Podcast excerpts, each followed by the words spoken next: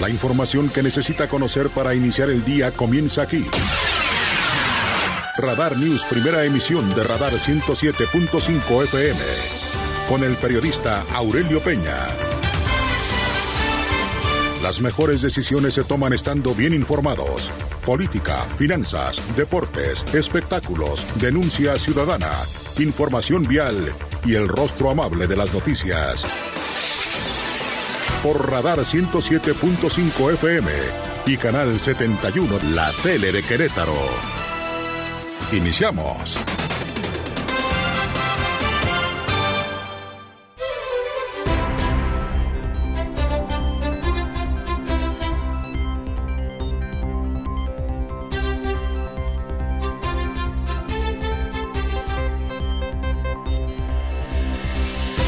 Tal? ¿Cómo le va? Muy buenos días. Gracias. Además, los saludo como siempre con muchísimo gusto. Son las 6 de la mañana en punto.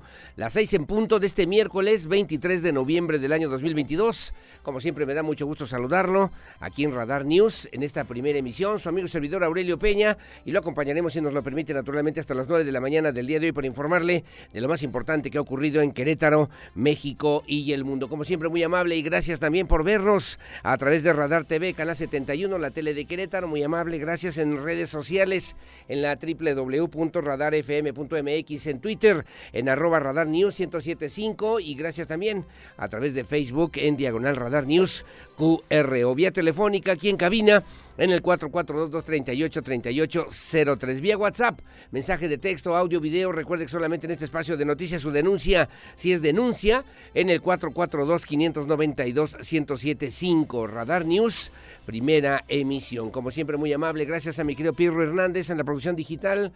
Gracias, mi Pirro. Buenos días. Y como siempre también a Regina Martínez en la producción en la televisión, muy amable, gracias, buenos días.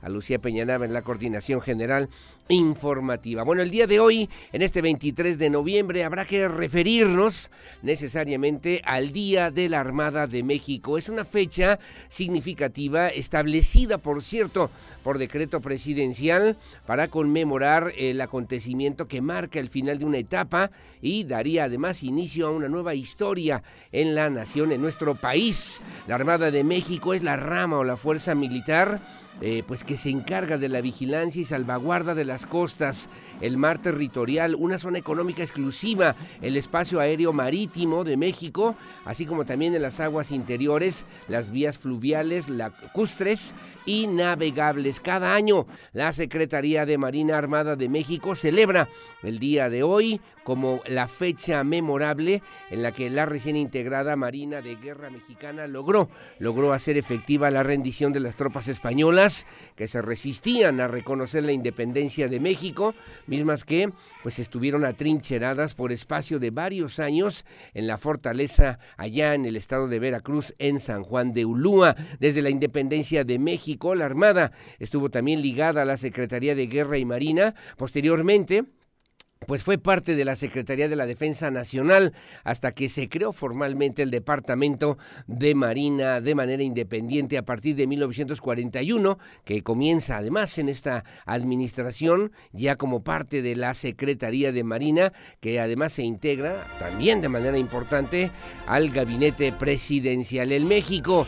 La Marina Armada de México es una institución militar nacional de carácter permanente cuya misión es eh, emplear justamente el poder, el poder naval de la Federación para la defensa exterior y coadyuvar en la seguridad interior de nuestro país. Para las y los mexicanos, en todo momento, contar con marinos profesionales es motivo de confianza y también de fortaleza. Día de la Marina Armada de México y reconocer como siempre el honor, el patriotismo, el respeto y sobre todo también la gran, la gran responsabilidad social que implica salvaguardar las instituciones nacionales y que desde la perspectiva de los mares, de los ríos, de las zonas lacustres en nuestro país, se convierte también en una institución importante y fundamental para salvaguardar la paz y el desarrollo de nuestro país.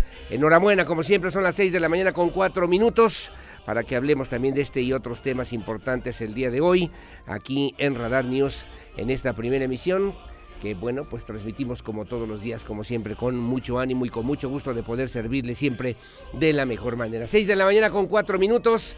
Bienvenidos, bienvenidas. Comenzamos y estas son las noticias.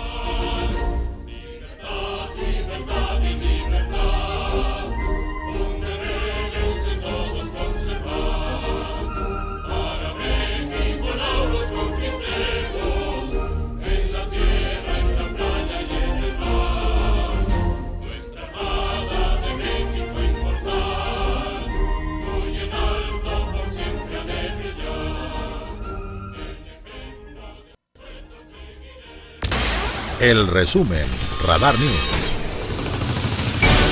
El oficial mayor del gobierno del estado de Querétaro, Mario Ramírez Retolaza, refirió también que se comienza ya a definir las formas, los detalles para el periodo vacacional, el pago de aguinaldo para las y los trabajadores del gobierno del estado. El oficial mayor informó que para el segundo periodo vacacional 2022, alrededor de 2.197 trabajadores y trabajadoras del Poder Ejecutivo del estado de Querétaro tomarán vacaciones que iniciarán el próximo 19 de diciembre y concluyen el 30 de diciembre para regresar a laborar el 2 de enero del 2023. El oficial mayor también indicó que cada una de las dependencias dejará personal de guardia activo en ese periodo vacacional con la finalidad de cubrir cualquier necesidad que ocurra o que se presente durante este periodo. Mario Ramírez Retolaza también refirió que la última quincena de noviembre y la primera quincena de diciembre se pagará el aguinaldo a cerca de 4.800 trabajadores como además quedó publicado ya en el periódico oficial del Poder Ejecutivo del Estado, La Sombra de Arteaga, así como también para jubilados y pensionados del Poder Ejecutivo del Estado de Querétaro. Se pagará correspondiente al segundo pago de la prima vacacional de este año por 10.5 días, cuando la primera parte se saldó el pasado mes de julio para completar los 21 días que se pagan al año por concepto de prima vacacional para las y los trabajadores del gobierno del estado de Querétaro. Bueno, gracias. Ayer un tema también importante entre el gobernador del estado Mauricio Curi González y el presidente municipal de Querétaro, Luis Nava. Bueno, sostuvieron un encuentro con el presidente de la Fundación Ciudad, Tomás Rafael Vera Romero. Anunció, por cierto, se anunció para Querétaro, para Querétaro como la ciudad sede para la realización de lo que será el tercer foro, tercer foro iberoamericano de ciudades 2023. Será un espacio donde se reunirán autoridades de los diferentes niveles de gobierno de múltiples ciudades iberoamericanas, expertos en desarrollo urbano, medio ambiente y movilidad. Esto con la finalidad de dialogar y además compartir experiencias y propuestas ante el futuro post-pandémico y además de los retos climáticos rumbo al 2030, catalogado también como el mayor evento de políticas de planificación, desarrollo territorial, gestión e innovación para las ciudades. El gobernador Curi González junto con el alcalde de Querétaro, Luis Nava, bueno, pues eh, generaron también un espacio que será de debate, de intercambio de conocimiento y formación de nuevas estrategias urbanas. Esta, este foro internacional tiene el objetivo de contribuir en el diseño, en el desarrollo de ciudades inteligentes, eficaces, sostenibles, inclusivas, capaces de generar igualdad y también oportunidades. En esta edición, los temas principales serán la ciudad post-COVID, el reto climático, gestión urbana, desarrollo urbano sostenible, financiamiento para la ciudad y también financiamiento climático, entre otros temas importantes que estarán discutiendo entre las autoridades a partir a través de este tercer foro iberoamericano de ciudades 2023 y también con expertos especialistas en estas diferentes materias que sin duda alguna inciden aquí en México en los tres niveles de gobierno, tanto municipal, estatal como también a nivel federal.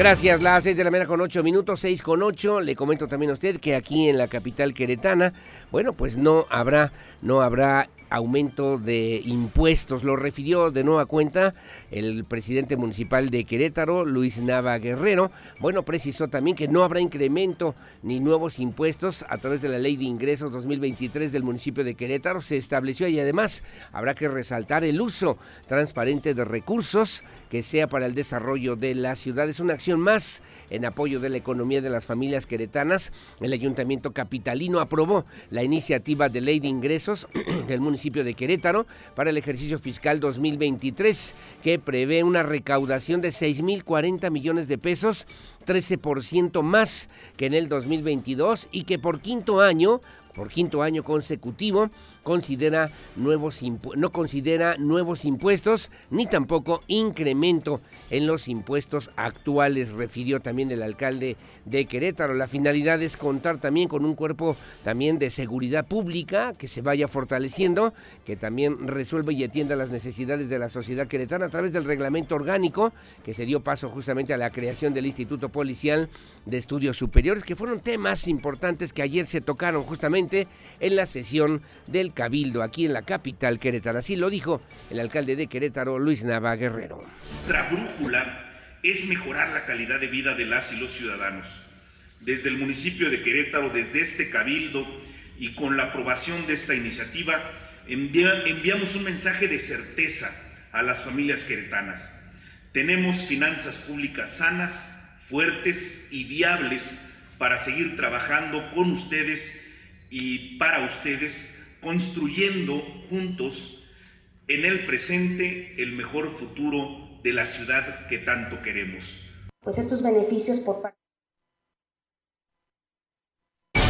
Bueno, gracias, las 6 de la mañana con 11 minutos, 6.11. Gracias también por seguir con nosotros. Le comento también que el día de ayer expertos en materia de movilidad refirieron y lo señalaron de esa manera esta rebeldía legislativa a través del Observatorio Ciudadano de Movilidad, donde consideraron, por cierto, como un hecho inédito y preocupante además lo que recientemente aprobó la 60 legislatura del Estado de Querétaro en franca rebeldía respecto a lo que tiene que ver con una serie de disposiciones de carácter federal que han ignorado la necesidad de actualizar las leyes locales para actuar en concordancia con uno de los trabajos más importantes de los tiempos recientes en el Congreso de la Unión. El hecho no es menor, ya que la Ley General de Movilidad y Seguridad Vial de carácter federal es un instrumento rector eh, pues una de las más importantes políticas públicas del gobierno, a saber, además de impedir el mayor número de muertes posibles en hechos de tránsito, esta ley tardó más de 10 años en hacerse realidad y fue una de las luchas ciudadanas más importantes de su historia. La meta de ir reduciendo las 14 mil muertes anuales que ocurren en las vialidades, un trabajo intenso entre la sociedad civil y el poder legislativo a nivel federal y que dicen en esta misma referencia, según los miembros del Observatorio Ciudadano de movilidad, bueno, pues que la 60 legislatura del estado de Querétaro no la consideraron, no la tomaron en cuenta o como diría la abuela Pava, les pasó de noche, les pasó de noche, un tema que obviamente tendrán, tendrán que atender y resolver. Al menos, al menos seis meses tiene la 60 legislatura, ignorando este tema que atañe a toda la sociedad en su conjunto y más aún a partir del 14 de noviembre del 2022 se exige a la, a la legislatura del estado de Querétaro no persistir en esta rebeldía legislativa y modificar en consecuencia las leyes de tránsito en el Estado. Este trabajo es de, los, eh, de las más altas prioridades de su actuación hasta que proceda como corresponde, según lo han referido también de manera consecuente los expertos en la materia integrantes de este Observatorio Ciudadano de Movilidad aquí en el Estado de Querétaro.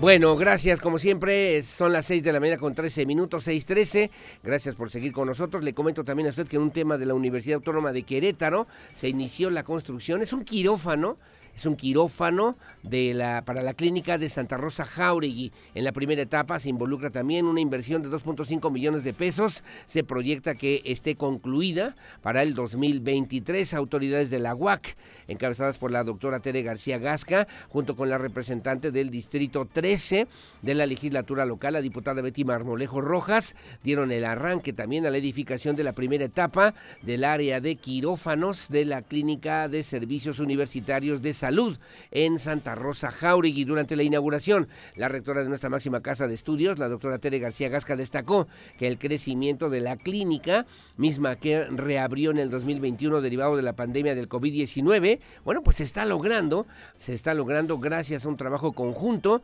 como de distinción también por la confianza y voluntad depositadas en la institución. La que gestionó, quien gestionó estos recursos justamente fue la diputada Beatriz Marmolejo Rojas, que así lo dijo también a los medios de comunicación. Pues estos beneficios por parte de las diferentes autoridades, particularmente ejecutivas, es que nos dimos a la tarea de presentar este proyecto a diferentes instancias y particularmente con Gobierno del Estado, con la Comisión Estatal de Infraestructura, logramos una gestión de 2.5 millones de pesos para la primera etapa de este quirófano bueno, la primera etapa de este quirófano que se estará instalando justamente en la clínica, la clínica de atención, la clínica de salud de Santa Rosa Jauregui de la Universidad Autónoma de Querétaro y que obviamente pues permitirá un servicio de mejor calidad. Las 6 de la mañana con 15 minutos.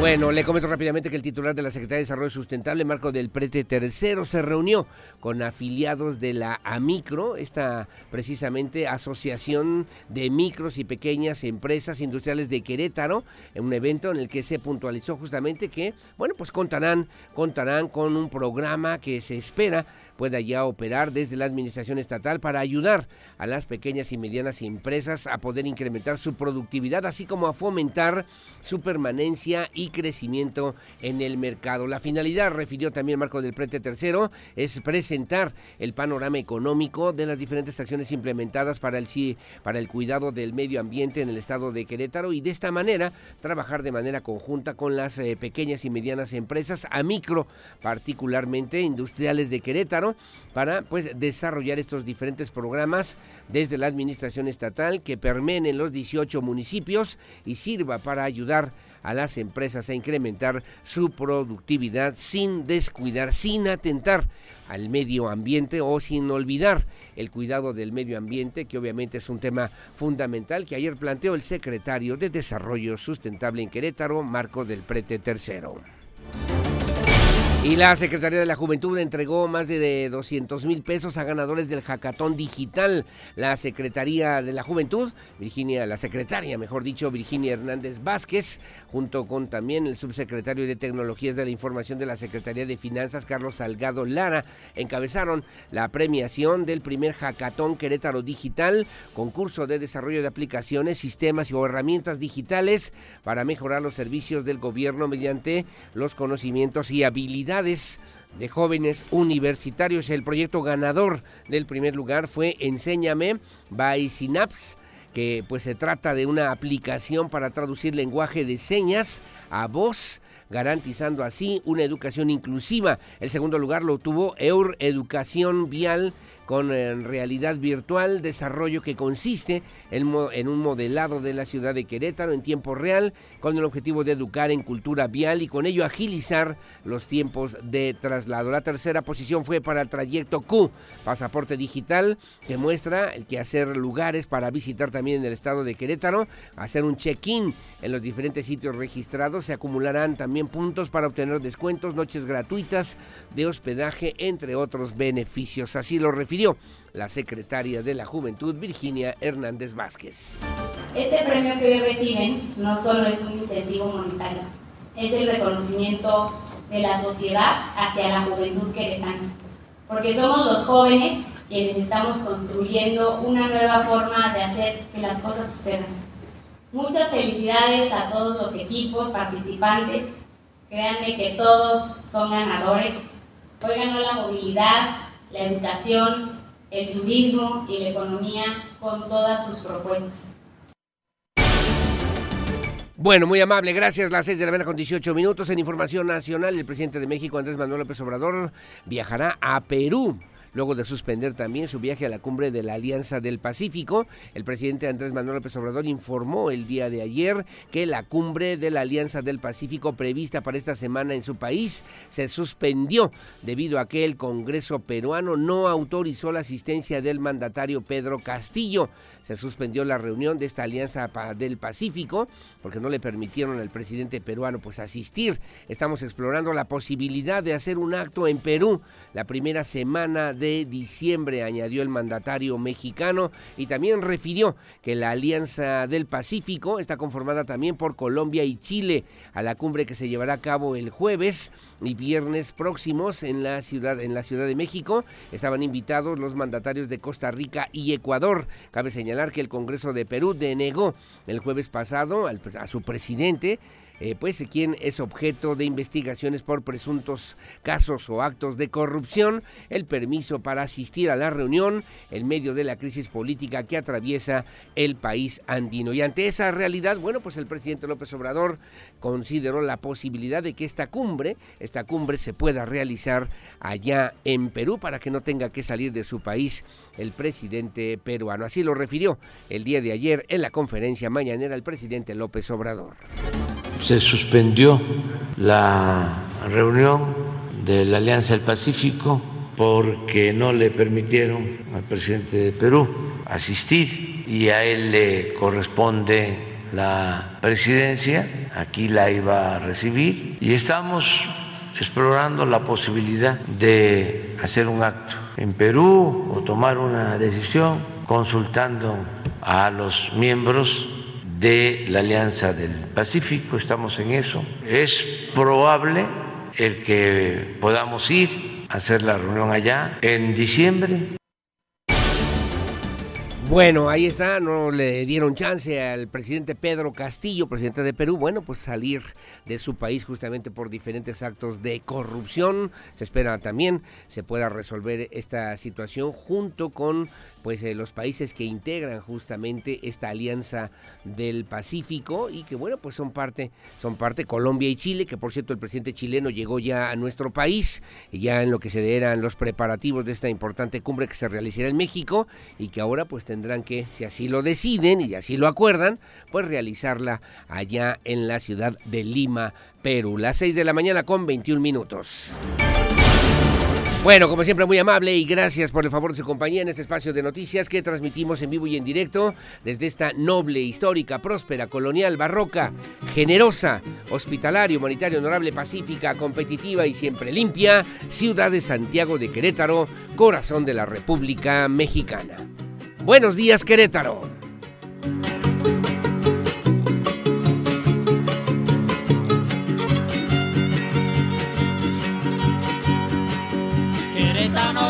Señores.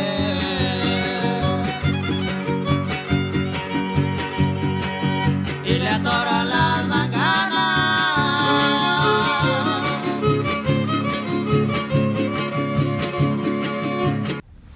El clima, el pronóstico del tiempo, temperatura y las recomendaciones antes de salir de casa. El clima en Radar News. Bueno, muchísimas gracias. Las 6 de la mañana con 30 minutos, 6.30. Gracias a don Víctor Landgrave. Muchos saludos. Que tengan buen día. Saludos también a mi querido Andrés González Arias. Saludos y muy amable y gracias también a mi querido a mi querido maestro Toño Ugalde, como siempre, muchas gracias. Ahí estamos al pendiente, que tengan buen miércoles también y gracias también por estar atentos como siempre, mi querido Toño Ugalde. Bueno, ¿cómo estará el clima para el día de hoy según el Servicio Meteorológico Nacional y el reporte que se tiene para Querétaro?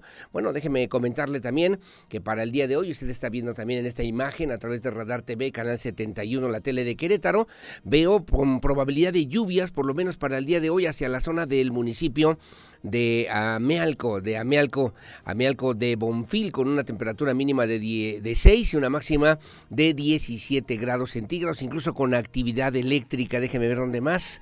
Para el día de hoy solamente el resto del estado de Querétaro literalmente con ligeramente nublado, nublado. En el Marqués con una mínima de 9, una máxima de 23.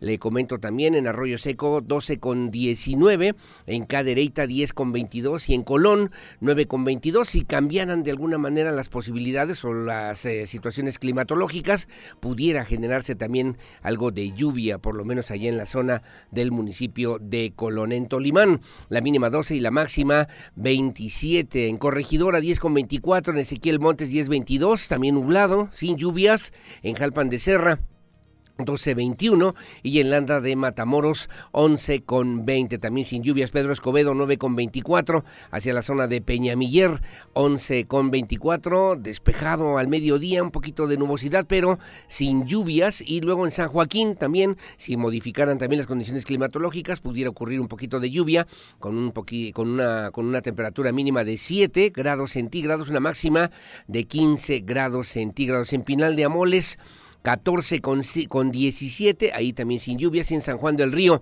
11 con 22, en Santa Rosa Jauregui, acá en la delegación municipal en la capital queretana, la mínima 8, la máxima 23, aquí en la capital 9 con 24, igualmente ligeramente nublado, pero sin probabilidad de lluvias, y en Tequisquiapan la mínima 10, la máxima 23, igualmente sin lluvias, ligeramente nublado para el día de hoy, según el reporte para el estado de Querétaro, para que tome usted sus precauciones. Gracias. ¿Y cómo estarán las cosas a nivel nacional? Le comento a usted que hay un canal de baja presión que provocará lluvias puntuales a, muy fuertes en Chiapas y también en el estado de Tabasco, lluvias fuertes en Veracruz y Oaxaca. El canal de baja presión sobre el occidente del Golfo de México mantendrá la probabilidad de lluvias puntuales a muy fuertes en los estados de Chiapas y Tabasco, como usted lo aprecia ahora en su imagen de televisión. La masa de aire frío que impulsa además al Frente Frío número 10 comenzará a modificar sus características térmicas, favorecerá un ascenso en las temperaturas máximas sobre entidades del norte, noreste, oriente y centro de la República Mexicana, así como también de la misma manera la disminución en la intensidad de los vientos de componente norte sobre el litoral del Golfo de México, el Istmo y Golfo de Tehuantepec. Además, además la entrada de humedad de ambos océanos ocasionará lluvias y chubascos dispersos en las zonas del norte, occidente, centro y sur del país Finalmente, una línea seca que se establece sobre el norte de México. Se aproximará también eh, de esta forma el nuevo frente frío. Originará vientos de hasta 50 kilómetros por hora, particularmente hacia los estados de Durango, Chihuahua y Coahuila para el día de hoy. Lluvias leves, digamos hasta 75 milímetros.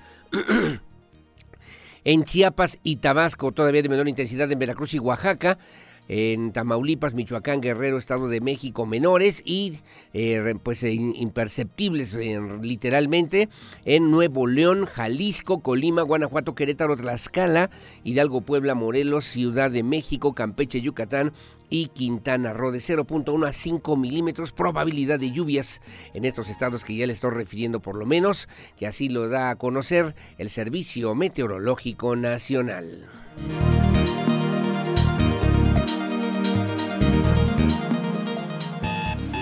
Información policíaca. Radar News. Bueno, gracias. Las 6 de la mañana con 34 minutos, 6.34. El secretario de Seguridad Ciudadana, Giovanni Elías Pérez, informó que del 18 al 21 de noviembre, cuando se llevó a cabo justamente el Buen Fin aquí en el estado de Querétaro, bueno, pues se registra saldo blanco en el estado de Querétaro. El motivo también de las ventas del Buen Fin en este 2022 destacó además la detención de 11 personas, el aseguramiento de un arma blanca, así como 18, 18 dosis de sustancias tóxicas. Refirió también que las empresas de seguridad privada fueron supervisadas de manera constante por personal policial en los 18 municipios a fin de verificar que cumplieran con sus protocolos de atención, además de replicar las diferentes medidas preventivas que la autoridad compartió en reuniones previas con el propósito de salvaguardar la integridad física y los bienes materiales de las familias queretanas. De igual manera, se realizó monitoreo permanente mediante el CIAS, el CQCIAS, y también los C4 municipales,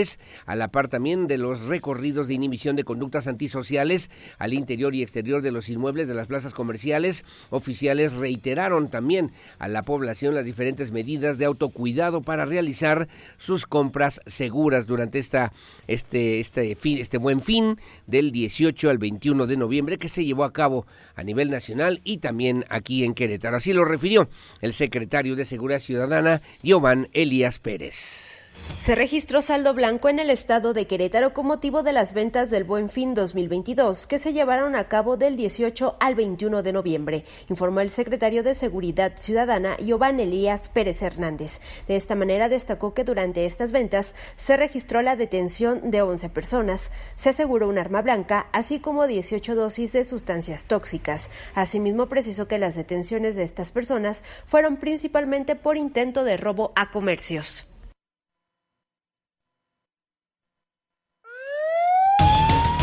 Bueno, le debo referir ya en el recuento ya definitivo, un total de 20 personas que fueron puestas a disposición de la autoridad competente, toda vez que incurrieron en algún delito, principalmente en el tema de la fardería, por lo que el trabajo conjunto entre elementos policiales y de seguridad privada permitió su, sus aseguramientos. La policía queretana también brindó más de 30 apoyos ciudadanos, desde resguardar a menores de edad o adultos mayores extraviados, cambiar neumáticos dañados de automóviles, así como otras labores de proximidad en espacios públicos, reafirmando el compromiso, decía el secretario, de trabajar siempre en beneficio de las familias queretanas. Bueno, gracias. Eh, son las 6 de la mañana con 37 minutos, 6.37. Voy a Así Sucede Guanajuato con mis colegas y compañeros de Así Sucede Guanajuato. Bueno, déjeme referirle que lamentablemente otro hecho, pues otro hecho dantesco, terrible, terrible allá en la zona de Tarimoro. Eh, tres adultos, una bebé perdieron la vida al ser víctimas de un ataque armado cuando se encontraban al interior de su domicilio. Esto en la colonia San Isidro, en el municipio de Tarimoro aquí en el vecino estado de Guanajuato. Los hechos también nos los relata, nos los cuenta mi compañero y amigo periodista Fabián Vargas de Así Sucede Guanajuato. Adelante, por favor. Tres adultos y una bebé perdieron la vida al ser víctimas de un ataque armado cuando se encontraban al interior de su domicilio en la colonia San Isidro, municipio de Tarimoro. Fuentes policíacas señalaron que los fallecidos eran familiares directos de un comandante de la Policía Municipal que se encontraba en turno al momento de la agresión. Los hechos ocurrieron cerca de las 8 de la mañana cuando se alertó al 911 sobre un ataque armado en la calle San Miguel, muy cerca del DIF municipal. Policías municipales y paramédicos llegaron al lugar y encontraron a dos hombres, una mujer y una bebé de aproximadamente nueve meses de edad sin vida dentro de una casa así como cartuchos percutidos de diferentes calibres regados junto a los cadáveres. Ante esta situación, los oficiales acoronaron la zona y dieron aviso a la Fiscalía General del Estado. Más tarde, los agentes de investigación criminal y peritos procesaron la zona y fijaron evidencias. Fuentes policíacas señalaron que las víctimas presuntamente son familiares de un comandante de la Policía Municipal, siendo el padre, hermano y cuñada y sobrina de las personas que murieron en el ataque. De igual forma señalaron que el mando policial acababa de ingresar a su turno laboral cuando fue alertado sobre esta situación. Informó para Así Sucede Fabián Vargas. Bueno, gracias, gracias Fabián Vargas, las seis de la mañana con 39 minutos y estábamos haciendo este recuento, ¿no? De estos hechos similares que han ocurrido por lo menos en este año, nada más 2022, allá en Guanajuato, desde enero de este 2022, en el municipio de Silao, ocho personas fueron asesinadas en la comunidad de la Chiva Brava. El 9 de marzo, en la ciudad de Celaya, fueron asesinados cuatro hombres y una mujer en el bar Código Postal 19. El 23 de marzo, siete personas murieron calcinadas en una camioneta en el camino de San José el Nuevo a Rincón Tamayo, allá en cerca de Celaya. El 23 de mayo un comando armado atacó un hotel y tres bares en Celaya. El 28 de mayo una familia de cinco personas fue asesinada, entre ellos un menor de 17 años de edad. El 6 de junio cinco estudiantes de un telebachillerato ubicados en la comunidad de Barrón, en Salamanca, fueron asesinados a balazos al salir de la escuela. El 10 de julio una familia fue asesinada en la colonia Santa María de los Cementos en la zona de León, Guanajuato, el 5 de agosto. Nueve personas asesinadas en un bar clandestino llamado Los Tres Amigos. El 17 de septiembre, tres mujeres y un hombre fueron asesinados por un comando armado al interior de una casa en la comunidad de San Juan de los Durán, en Silao. El 17 de septiembre, seis hombres fueron asesinados por un comando armado en una tienda en la comunidad de Escorpio, en Romita. El 22 de septiembre, igualmente, diez personas también asesinadas. 15 de octubre, 9 de noviembre, 22 de noviembre, cuatro integrantes, el más reciente que ya le refería a mi compañero Fabián Vargas, cuatro integrantes de una familia que fueron asesinados a balazos por hombres armados en Tarimoro, un total de 103 personas que han sido asesinados por este tipo de ataques en el estado de Guanajuato en lo que va de este 2022. Bueno, ahí está la información, como siempre, muy amable por el favor de su compañía. Son las 6 de la mañana con 41 minutos. Gracias, como siempre, que nos hace favor de seguirnos. Don Beto Herrera, mi querido Sensei, un abrazo a vivir, buenos días. Hay que ser felices, no perfectos, muy amable, gracias. Le comento también a don Antonio Ugal, a don Antonio González, Antonio González que también nos hace favor de sintonizarnos. Gracias, que haya también eh, éxito y bendiciones para todos, muy amables. Saludos a Lupita Mendoza allá en Corregidora. Gracias a don Higinio Domínguez igualmente. Muchas gracias, saludos, que tengan buen día y muy amable gracias también a mi querido Lenin Robledo que también nos sintoniza, a mi colega Víctor Aguilar, igualmente a Andrés Hernández. Muchos saludos y a Jorge Navarro que también nos hace favor de sintonizarnos estas horas de la mañana. A las 6 de la mañana con 42 minutos hacemos una pausa. Su opinión siempre la más importante en el 442-592-1075. Radar News, primera emisión. Regreso con lo que se publica hoy en la prensa nacional y también en la prensa queretana. Volvemos. Estas son las efemérides del 23 de noviembre. El 23 de noviembre de 1909 comienza la huelga de las fábricas de camisas en Nueva York, en la que participaron principalmente mujeres inmigrantes en las que reclamaban aumentar los salarios y mejorar las condiciones laborales. Para el año de 1991, el cantante británico Freddie Mercury anuncia al mundo que es portador del virus VIH.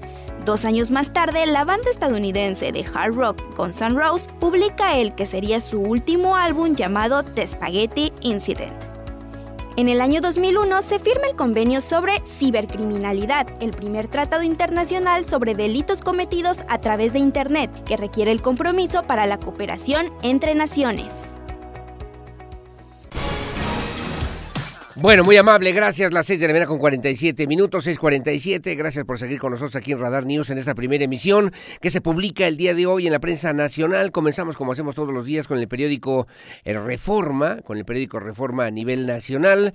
Hoy eh, refiere, por cierto, un tema importante, interesante, interesante sin lugar a dudas. Dice hoy a ocho columnas, refina Estados Unidos y gana Tres puntos suspensivos. Pemex pierde, señala también esta información, que desaprovechan residuos petrolíferos por la falta de coquizadoras, dice también. De enero a septiembre del 2022, Pemex Refinación perdió 223 millones de pesos cada 24 horas al refinar, es decir, un promedio de 9 millones de pesos cada hora. Mientras usted lee esta noticia, en dos minutos Pemex habrá perdido 300 mil pesos en Estados Unidos. En empresa dedicada al negocio de la refinación tienen utilidades, pero la petrolera mexicana pierde dinero por cada barril procesado, señala hoy en esta información. Malas cuentas, dice también, los altos precios del petróleo favorecieron el negocio de refinadoras en el mundo, excepto excepto en nuestro país. Eh, ganan en Estados Unidos hasta 4.625, son los resultados netos en millones de dólares en el tercer trimestre del 2022, 4.625 en la empresa Maratón, en Valero 3.810 millones de dólares, Philips 66, 2.859 y Pemex, Pemex con una pérdida de menos 3.050 millones de dólares, refiere también aquí. ¿Qué decir? ¿Qué decir del cintillo? De todos los, casi de todos los medios de comunicación el día de hoy. Memorable Ochoa, dice también. Guillermo Ochoa demostró que está hecho para los mundiales al detener un penal al polaco Robert Lewandowski y mantener su arco en cero por cuarta vez en una Copa del Mundo, dice también hoy en el cintillo. Le dedican ahí una fotografía especial a Memo Ochoa, que hasta lo postularon para presidente, lo pusieron también en los memes ahí muy, muy arriba, arriba, arriba del, de la, pues del, imagínese, de la, de la Estatua de la Independencia, del Ángel de la Independencia, bueno, pues como un verdadero santo, un tango argentino también 2 a 1, que perdió, por cierto, frente a Arabia Saudita y en el Mundial de Fútbol. Madruga la, la Coordinadora Nacional de Trabajadores de la Educación y toma el Zócalo a cinco días de la marcha del presidente Andrés Manuel López Obrador. Maestros de la Coordinadora Nacional de Trabajadores de la Educación procedentes de seis entidades se instalaron ayer en el Zócalo frente al Palacio Nacional para demandar cambios legales y mejores salarios. No tenemos prisa, advirtieron sobre la posibilidad de dejar la plaza a la manifestación masiva a la que el presidente citó el próximo domingo. Ofrecen coyotes liberar pago de terreno de AIFA a cambio de un moche del 60%. Coyotes que presumen tener palancas en la Secretaría de Gobernación ofrecen tratar el pago de un terreno del Aeropuerto Internacional Felipe Ángeles a los particulares afectados. Y finalmente desafían, desafían motocicletas. Motocicletas colapsaron ayer el tránsito en diversas avenidas de la Ciudad de México en protesta por la nueva restricción que impide a algunas unidades entrar a vías de acceso controlado como periférico. Nueve de ellos fueron detenidos y quitarán prisión a delitos fiscales. La Corte se perfila para invalidar la reforma del 2019 con la que la 4T incluyó tres delitos fiscales entre los que ameritan, ameritaban prisión preventiva forzosa. No hay razón para considerar esos delitos como amenaza a la seguridad nacional, argumentaron los ministros Jorge Pardo y Alberto Pérez Dayán. Dice hoy el periódico Reforma a nivel nacional.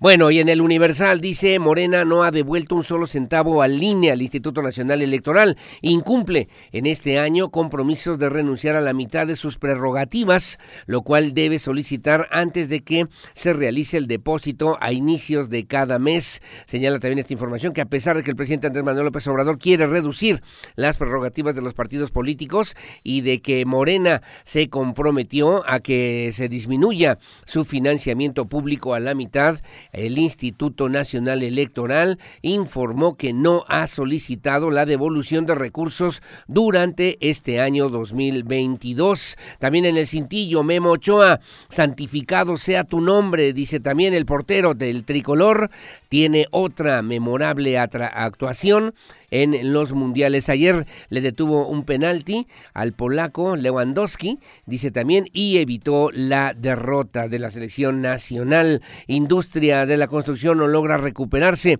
Tomará un par de años volver al nivel que se tenía antes de la crisis sanitaria, predicen especialistas. Lo que publica hoy el periódico El Universal, el Gran Diario de México.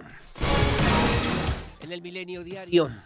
En el Milenio Diario dice también grupo militar de élite intervino frente a 102 ataques del crimen. La Fuerza de Tarea México, integrada por 1.750 militares de élite, comenzó operaciones en estados a solo tres días de su creación en enero pasado. En lo que va del año ha intervenido sobre todo en Guanajuato con 28 acciones, pero también en Michoacán, Baja California, Estado de México, Guerrero y otras 11 entidades frente a 102 ataques del crimen, del crimen entiendo yo, del crimen organizado, dice a ocho columnas. También en la fotografía, la fuerza dice también, obviamente, pues el paradón de Memo Ochoa, sufriendo modo Memo activado y el Tri saca empate. Arabia Saudita logra la primera campanada del Mundial y batea a Argentina con todo y Leonel Messi, dice el día de hoy. Finalmente trasladan sede de Alianza del Pacífico a Lima para que asista el presidente peruano, el presidente Pedro Castillo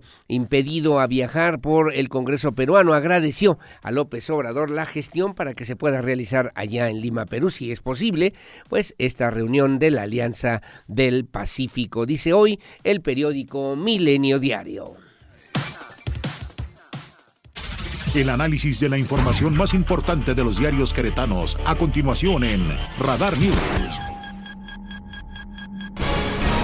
Gracias, las 6 de la mañana con 54 minutos. Vamos a lo que se publica hoy en la prensa queretana, en el diario de Querétaro, que dije mi amigo Mario León Leima, a ocho columnas. GUAC, Universidad Autónoma de Querétaro, denuncia vandalismo y robo en el paro. Es un tema importante. Acusa, además, ante la Fiscalía, advierten saqueo de computadoras y tabletas, además de violencia contra vigilante. La Universidad Autónoma de Querétaro presentó tres denuncias ante la Fiscalía General del Estado por robo y daños a la infraestructura educativa durante el paro universitario, informó la rectora Tere García Gasca. Agregó que la Secretaría Administrativa aún está contabilizando el modo, el monto de los daños que se registraron en la infraestructura, los cuales tendrán que ser reparados. Además, recordó que han sido objeto de multas por diversas circunstancias, por ejemplo, por obras públicas. Detalló que una de las denuncias se dio por el robo de tabletas, equipo de cómputo, discos duros que se encontraban en la dirección de en la dirección de identidad de imagen institucional,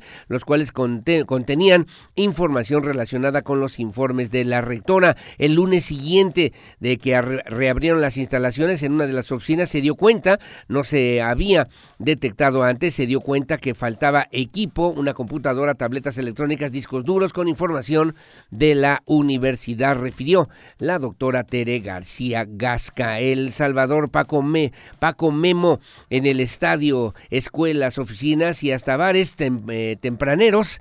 Querétaro se sumó también a la euforia por el gran partido de México y también de la tajada de un penalti del héroe nacional Guillermo Ochoa a Robert Lewandowski en eh, la pasión del Mundial el día de ayer en todo el país. Celebran a Santa Cecilia con sede renovada y luego de tres años de no llevarse a cabo registró, regresó la fiesta a la Plaza del Mariachi al ritmo de tríos, bandas y norteños, quienes ofrecieron una serenata a la santa patrona de los músicos para luego dar paso a la comida y el festival musical que siguió hasta ya entrada la noche. Confirmado de nuevo, reprobarán a alumnos Secretaría Federal de Educación advierte que urge regularizar conocimientos tras la emergencia del COVID-19, refirieron también las autoridades educativas. Lo que publica a nivel federal, lo que publica hoy el periódico Diario de Querétaro.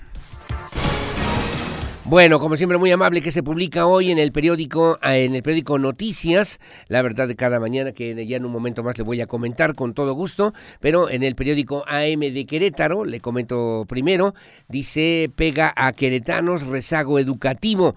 La titular de la Secretaría de Educación Pública afirmó que la brecha educativa afecta a medio millón de ciudadanos, por lo que eh, abocará, dice aquí, esfuerzos para reducir pues esta situación, esta tendencia en la fotografía. Aficionados queretanos vitorean a Memo Ochoa en el estadio de la Corregidora. Tabiados así al estilo también del Medio Oriente. Edificarán quirófano en la clínica de Santa Rosa Jauregui de la Universidad Autónoma de Querétaro. Ayer arrancó la construcción de la primera etapa del quirófano de la clínica universitaria en Santa Rosa Jauregui. Arrestan a 40 por protestas en Irán. La justicia iraní anunció que 40 ciudadanos extranjeros fueron detenidos por sus implicaciones en las protestas que sacuden al país. Acusa a Estados Unidos, a Israel, de tratar de provocar una guerra civil allá en esta zona en Irak. Y Querétaro, sede del diálogo de ciudades iberoamericanas. La capital queretana recibirá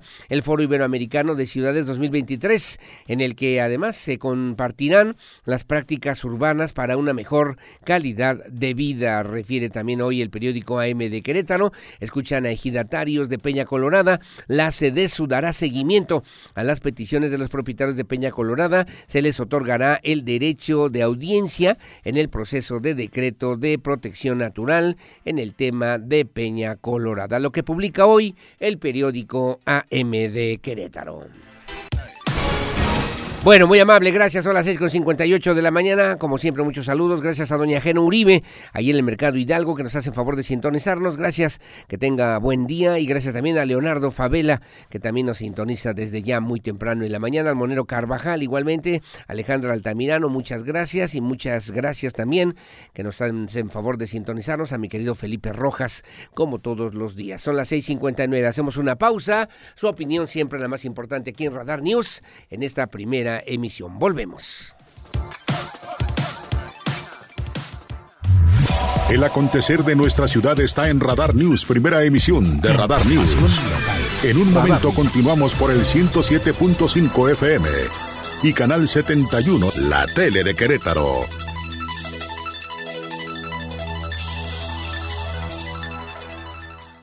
El análisis de la información más importante de los diarios queretanos a continuación en Radar News. Información local. Radar News. Gracias, son las 7 de la mañana con 6 minutos, 7, 6. Gracias por seguir con nosotros. Le debo referir a usted que el día de ayer una reunión, aquí le comentábamos justamente que se realizaría aquí en Querétaro. Bueno, recibió el secretario de Desarrollo Sustentable, Marco del Prete III, a los representantes de la Unión de Ejidos, Zapata Vive. Sostuvieron una reunión. Además, le debo comentar a usted, Rocío Vidal, ejidataria, señaló que ya le expusieron los motivos eh, para pues eh, dar marcha atrás al decreto al decreto en la declaración de Peña Colorada, que es lo que están exigiendo, pidiendo, solicitando los ejidatarios de Zapata Vive como zona natural protegida, a pesar de que esto pues depende de una instancia federal, particularmente en lo que tiene que ver justamente con el gobierno de la República, el gobierno federal. Sin embargo, pues escuchó, atendió, el secretario se comprometió también a pues a darle seguimiento puntualmente a estas exigencias, estas peticiones en torno a lo que tiene que ver con estos em, estos eh, diferentes puntos de vista de lo que tiene que ver con el decreto de Peña Colorada. Así lo refirió Diego Hernández. Diego Hernández estuvo al pendiente y esto fue lo que comentaron también en esta reunión junto con el secretario Marco del Prete Tercero.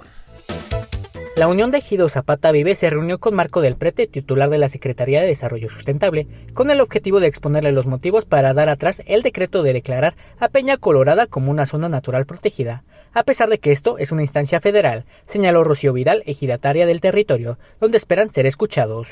Y nuestra postura es no al decreto porque es una injusticia y se nos están pisoteando nuestros derechos. Eh, de, esto, de esta reunión ahí vamos a leer eh, un boletín que se le va a entregar una queja directa a Marco del Prete por todas sus ah, denuncias, por todo lo que él ha salido a medios de comunicación a comentar, de que se ha tenido reuniones con los campesinos de todos los ejidos que conformamos Peña Colorada. Queremos decirles que en ningún momento hemos tenido acercamiento en ese sentido, el secretario Marco del Prete apuntó que él cumplió con darles audiencia sobre el tema y se les escuchará las inconformidades que tengan, pero sostuvo que es una decisión de la federación. Ya veremos, ya veremos cuáles son sus inquietudes y en ese sentido podemos aclarárselas, pero finalmente yo estoy atendiendo una solicitud de audiencia que fueron a entregar a mi oficina, bueno, el edificio de la Secretaría hace un par de, hace dos, el jueves, no, el jueves de hace 15 días este, no de la semana pasada, sino la anterior, y, aquí estamos a sus Y pero la Secretaría no tiene injerencia en este decreto, pues hay que es que finalmente el decreto, el decreto es, es, este, es, un, es un proceso federal que, la, que la, ha, estado, ha, sido llevado a cabo por la Comisión Nacional de Protegidas y que... Al preguntarle a los ejidatarios si ya tuvieron reuniones con las instancias federales, comentaron que hubo acercamientos con la Semarnat, pero estos fueron poco productivos. Por ello, asistieron con la Secretaría de Desarrollo Sustentable del Estado de Querétaro. Para Grupo Radar, Diego Hernández.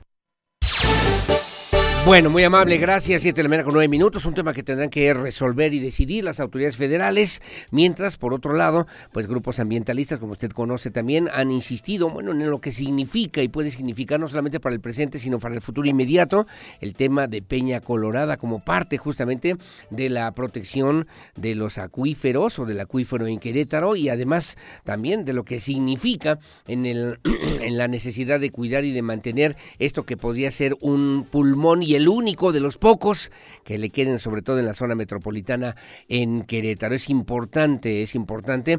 Tuve oportunidad de platicar con América Vizcaíno, que es justamente una de las ambientalistas que durante muchos años ha luchado justamente en este esfuerzo. Es importante salvar, me comentaba Peña Colorada. Y bueno, es obviamente a través de los comentarios que están ya recibiendo las autoridades federales a través de una plataforma en favor del decreto y obviamente pues eh, para que conozcamos, conozcamos la relevancia la importancia que tiene, que tiene Peña Colorada justamente para el desarrollo de nuestro Querétaro. Hay que reiterar, me decía también América Vizcaíno, que el uso de suelo actual de Peña Colorada es de protección ecológica. El decreto no es expropiatorio para los dueños, que no se les viola el derecho de propiedad. Además, me parece hay que verlo de esta otra forma en la que se pueden continuar realizando todas sus actividades. Lo único que se hace en este decreto es precisamente no permitir el uso de suelo urbano. Ahí no se podrá construir si se afirma, si se aprueba este decreto de Peña Colorada, no se podrán construir fraccionamientos ni condominios, lo cual me parece es una, es una situación importante, importante y que pues eh, Muchos de los ejidatarios que sumados tienen alrededor de 1.500 hectáreas ya recibieron el 50% del anticipo. El resto también, obviamente, esperan que se pueda lograr luego de que se generen estos posibles cambios de uso de suelo que también están pretendiendo comercializar, ¿no? Y bueno, pues eh, obviamente hay quienes están metiendo la mano, la mano sobre este tipo de situaciones para que pues no se logre el decreto de Peña Colorada, movilizaciones también, obviamente como la que conocíamos ya el día de ayer de ejidatarios para detener este decreto. Y bueno, el tema y el punto es que, eh, pues de ninguna forma, de ninguna manera, se habla de una expropiación. Los dueños de los terrenos no van a perder sus derechos de propiedad y podrán realizar las actividades que actualmente realizan si mantienen todos los derechos como los legítimos dueños de ninguna manera. Es un despojo. Seguirán también, seguirán con sus actividades en sus predios. No se trata de un despojo y además hay que reiterar se trata de conservar los cerros como están, lo que, lo que han expresado está obviamente alineado con lo que hoy por hoy tiene que ver con este decreto de Peña Colorada. Así que, pues bueno, vamos a ver cómo lo definen, que resuelven las autoridades y bueno, también hay que señalar que el decreto no permitirá los cambios de uso de suelo de protección ecológica para el uso urbano. Así de que piden también ambientalistas que diferentes actores sociales y políticos no metan las manos para eh, inquietar o movilizar a los ejidatarios y bueno, pues sin argumentos reales ni contundentes porque el tema de Peña Colorada el decreto de Peña Colorada pues es una situación que sin lugar a dudas es urgente para la sociedad queretana en su conjunto y que además se trata de un decreto, proyecto de el gobierno federal del presidente de la República Andrés Manuel López Obrador y pues en este sentido, las autoridades estatales solamente están coadyuvando a que si el decreto federal se cumple, se atiende, se resuelve de manera favorable, como esperan muchos o como esperamos muchos aquí en Querétaro, bueno, pues se puedan hacer estos considerandos que también son fundamentales para que haya este equilibrio ambiental, ecológico y del desarrollo sustentable para el estado de Querétaro. Bueno, pues ahí sí las cosas, le comento que también sobre este tema, ambientalistas como Teres Roldán, bueno, señaló que las comunidades del Nabu y del Zapote están declaradas como zona de conservación de microcuencas. En esta zona, justamente del decreto de Peña Colorada, por lo que no puede constituir, construirse, no puede constituirse, construirse ningún inmueble, ningún desarrollo habitacional o de vivienda en este territorio. Esto luego de que presuntos ejidatarios, dijo también la ambientalista, dicen tener el visto bueno por tribunales agrarios para llevar a cabo el desarrollo de lo que se llama también en esta zona urbana este proyecto de tierra Noble Juriquilla que tampoco tiene permiso ni licencia para que se pueda constituir. Diego Hernández también con los detalles. Debido a que las comunidades del Nao y el Zapote están declaradas como zona de conservación de microcuencas, no puede construirse en el territorio, explicó la ambientalista Teresa Roldán, donde a pesar de los dichos de presuntos ejidatarios que dicen tener el visto bueno por tribunales agrarios, para llevar a cabo el desarrollo Tierra Noble Juriquilla no sería posible, aseguró Roldán Soria. No, no se puede construir, no tiene ningún permiso. Y ella, esta zona está declarada como zona de conservación de microcuencas. Eso se hizo en tiempos de Armando Rivera tiene una protección municipal, pero aún así estarían involucrados Profepa y, y este y, y, Semarnat y tentativa y sí también debe estar involucrada con agua y esto porque es una zona de alto valor ambiental, Diego. Teresa Roldán explicó que en caso de que inicie la construcción en el territorio será motivo de preocupación y las autoridades municipales y estatales deberán de tomar cartas en el asunto y penalizar a quien sea responsable. Este desarrollo afectaría esta zona de microcuencas que se ubica en esos ejidos, donde uno de los posibles resultados sería la inundación de la zona, comentó la ambientalista. Para Grupo Radar, Diego Hernández. Bueno, muy amable, gracias Diego Hernández, muy amable a Samuel Jiménez, me dice te veo y te escucho, como siempre que tengan buen miércoles, ya dejen en paz a Peña Colorada, que no la muelen los fraccionadores, también hay que decir que hay algunos ejidatarios que se han corrompido justamente por esta tentación de hacer negocio de hacer negocio con Peña Colorada. Gracias, mi querido Samuel, Samuel Jiménez, que tengan buen día y aquí andamos a la orden. Gracias. Buenos días, señor Aurelio. ¿Nos podría ayudar a llegar a las personas correspondientes para ayudarnos con nuestro problema de drenaje? y una calle en muy malas, en muy malas condiciones. Es en Ejido Modelo, calle Lázaro Cárdenas. Ya usted hizo el reporte. Vino la Comisión Estatal del Agua a cambiar un tubo, pero hay un tapón y el agua sigue saliendo. Estamos en un lugar insalubre, dice también, estamos en un lugar insalubre. Eh, eh, y dice, y nuestras calles, y nuestras calles obviamente pues se convierten en un verdadero cochinero, en un verdadero cochinero insalubre. Nuestra calle es vía alterna a las obras de 5 de febrero. El municipio dice que no está entregada, pero pagamos predial, hay alumbrado, pasa la basura, hay algunas calles pavimentadas. ¿Cómo es eso posible? Si dice el municipio que no está entregada al municipio. Le mando fotografías, mire el tráfico y también eh, pues el, el agua de drenaje. Gracias, ojalá, ojalá Ojalá que alguien nos pueda, nos pueda ayudar. A ver, te paso las fotografías, Lucía, para que lo puedan atender. Ojalá que también las manden. Bueno, se las vamos a mandar, por cierto, a la Comisión Estatal del Agua y también a quien corresponda ahí en el municipio de Querétaro para que puedan atender esta, esta situación. Me dice también Gracias, ojalá que nos puedan recibir. Mire lo que dice el municipio, no estamos entregados al municipio, pero el municipio, alguien, alguien sí vino a arreglar caminos ejidales para hacerlos vía alterna. Son caminos cerca de La Joya por el Hospital General Nuevo. Ojalá alguien nos pueda ayudar. Muchas gracias, señor Aurelio. Aquí tengo también la resolución que les hace saber o que les hace llegar el municipio de Querétaro, pero pues obviamente están solicitando la intervención de las autoridades correspondientes. A ver si conseguimos una cita, ¿no? Con el secretario de gobierno, con Arturo Molina, bueno, que les explique, que les diga de qué se trata o que ellos eh, planteen esta situación que también es importante porque es una vía alterna a las obras de 5 de febrero y el municipio dice que no están entregadas cuando pues mire cómo está la calle, ¿no? Se ve la verdad, la verdad en pésimas, pésimas condiciones y bueno, pues están solicitando ayuda y apoyo de parte de las autoridades de la Comisión Estatal del Agua o porque hay un tapón ahí que no han podido resolver y que tienen un problema del drenaje, o con las autoridades del municipio de Querétaro. Paso el reporte, paso el reporte con mucho gusto para que lo puedan atender y ojalá que también se puedan coordinar con las autoridades municipales para que se resuelva esta situación a la mayor brevedad. Como siempre, muy amable y gracias también por su confianza y gracias también por su compañía. Gracias, 7 de la mañana con 18 minutos.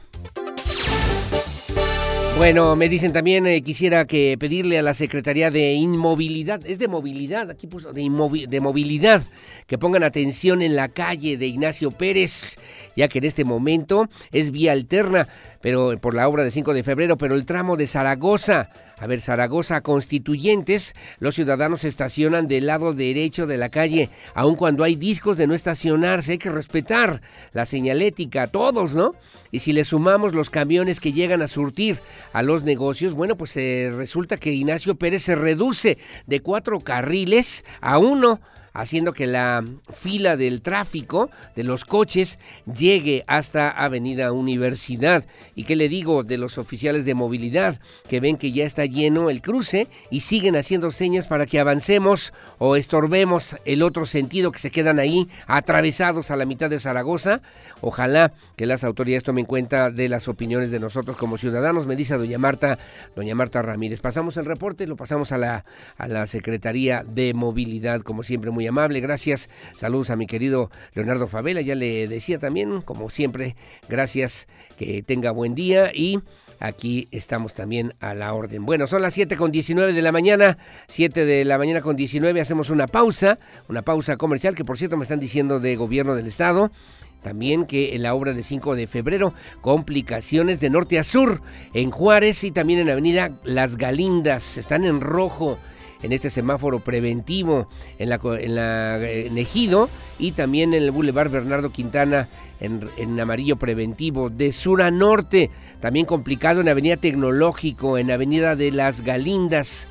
Avenida de las Galindas, me dice aquí, también está en amarillo y de oriente a poniente rojo en prolongación Bernardo Quintana, de poniente a oriente, también en Avenida Paseo Santiago y en prolongación Bernardo Quintana junto con Avenida Felipe Carrillo y Coahuila. Están están complicadas en esta mañana, según este reporte, que agradezco mucho a la Secretaría de Desarrollo Urbano y Obras Públicas del Gobierno del Estado, junto con la Coordinación Estatal de Comunicación Social. Son las 7 de la mañana con 20, toda la crónica, la historia de lo que fue el partido de la selección mexicana del día de ayer, con mi compañero Víctor Monroy. 7.20, gracias a Leti Sainz, como siempre también Leti Sainz Uribe, que tengan buena mañana, muchos saludos, gracias aquí andamos a la orden. Pausa y volvemos.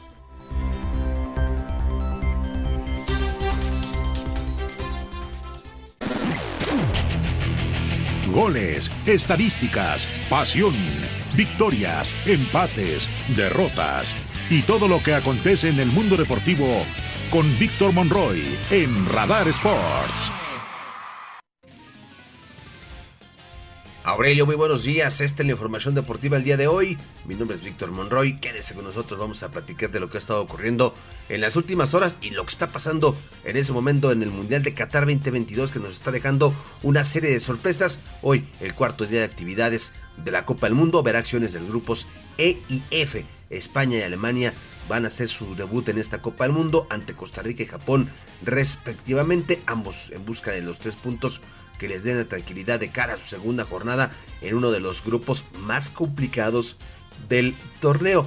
Por otra parte, en el grupo F, el subcampeón mundial pasado en Rusia, Croacia debutó ante los africanos de Marruecos, un partido pues ah, aburridón, no, no, no tuvo tantas emociones, terminó empatado a cero este duelo, donde de lo más destacado, o lo que subrayaríamos, es el papel de la árbitra mexicana Karen Díaz, que sigue haciendo historia, y es que en la madrugada del día de hoy, pues estuvo incluida en el cuerpo arbitral para este partido entre Marruecos y Croacia. No estuvo como banderada como tal, pero estuvo como árbitra de emergencia. Sin embargo, pues ya, ya vivió la experiencia de estar en esta Copa del Mundo. En ese momento están jugando Alemania y la selección de Japón. Siguen empatados a cero goles.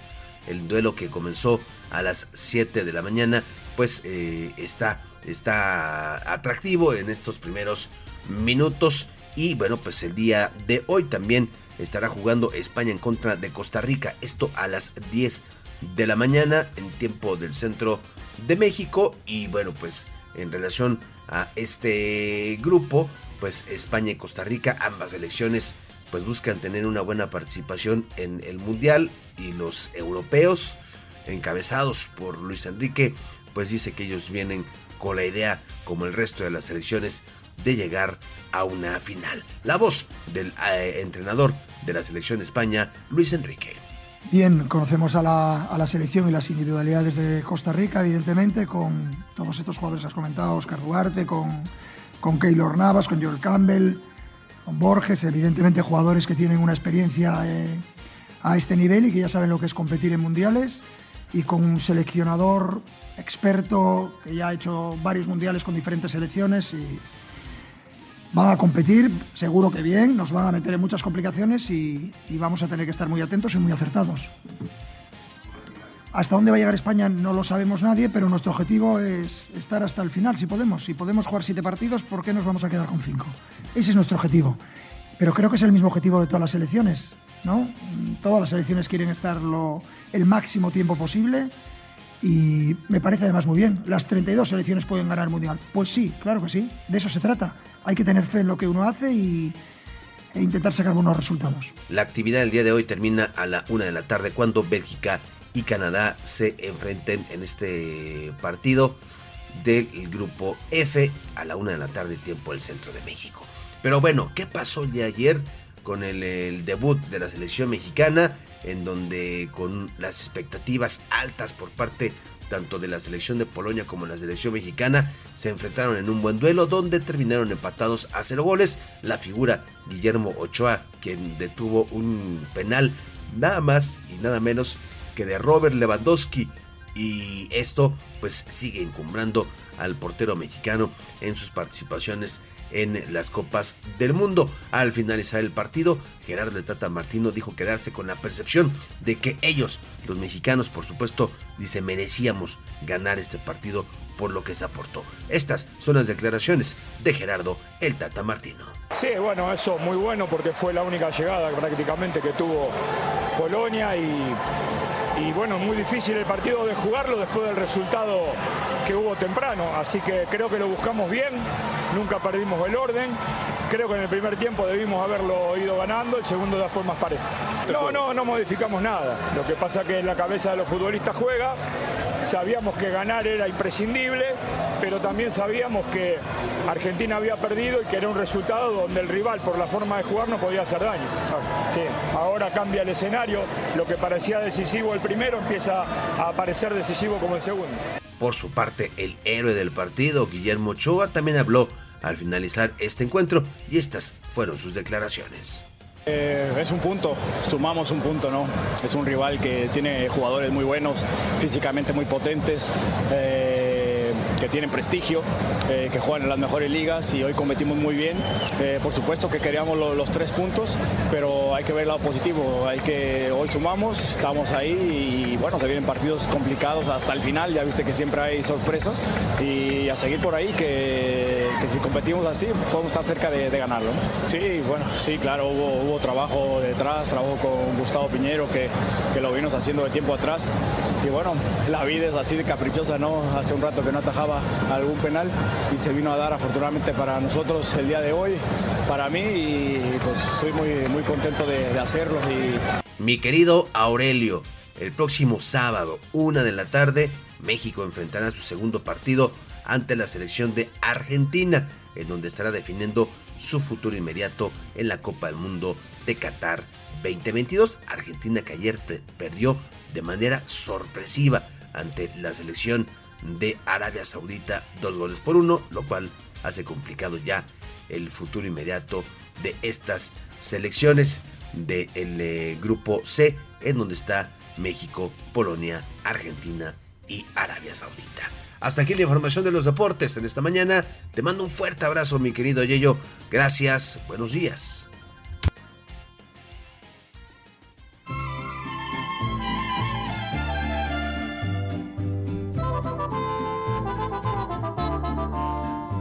Nos dejan, nos vamos a querer toda la vida.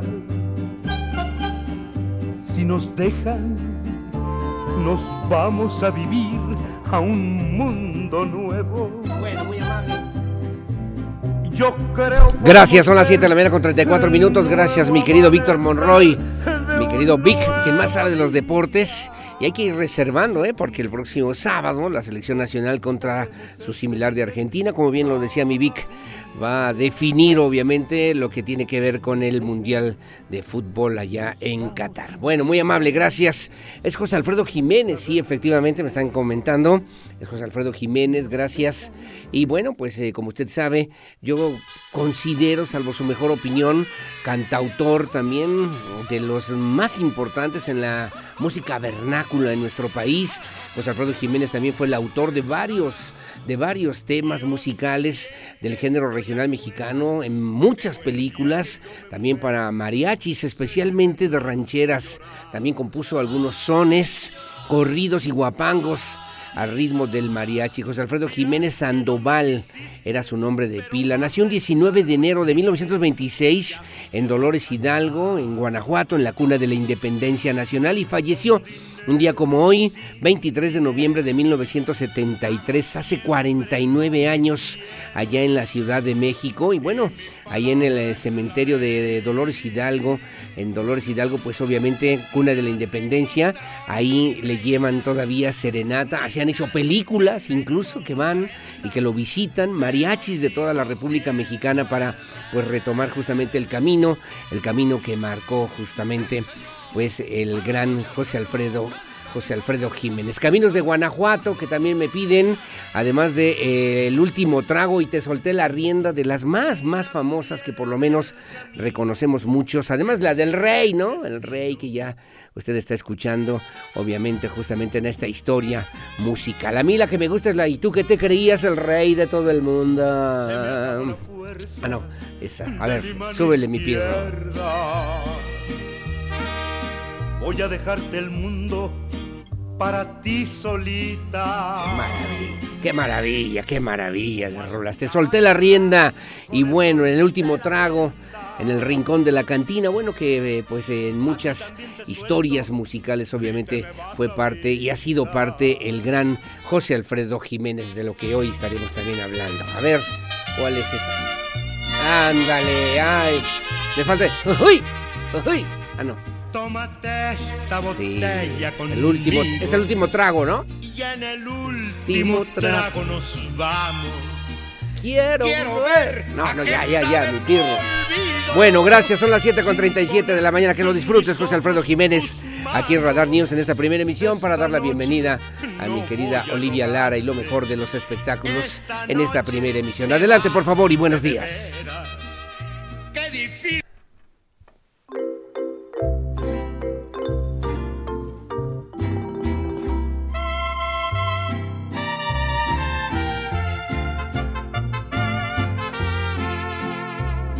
Ojalá que te vaya bonito.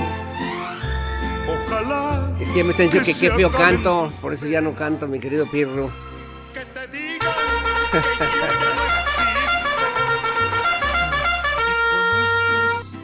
Personas más buenas.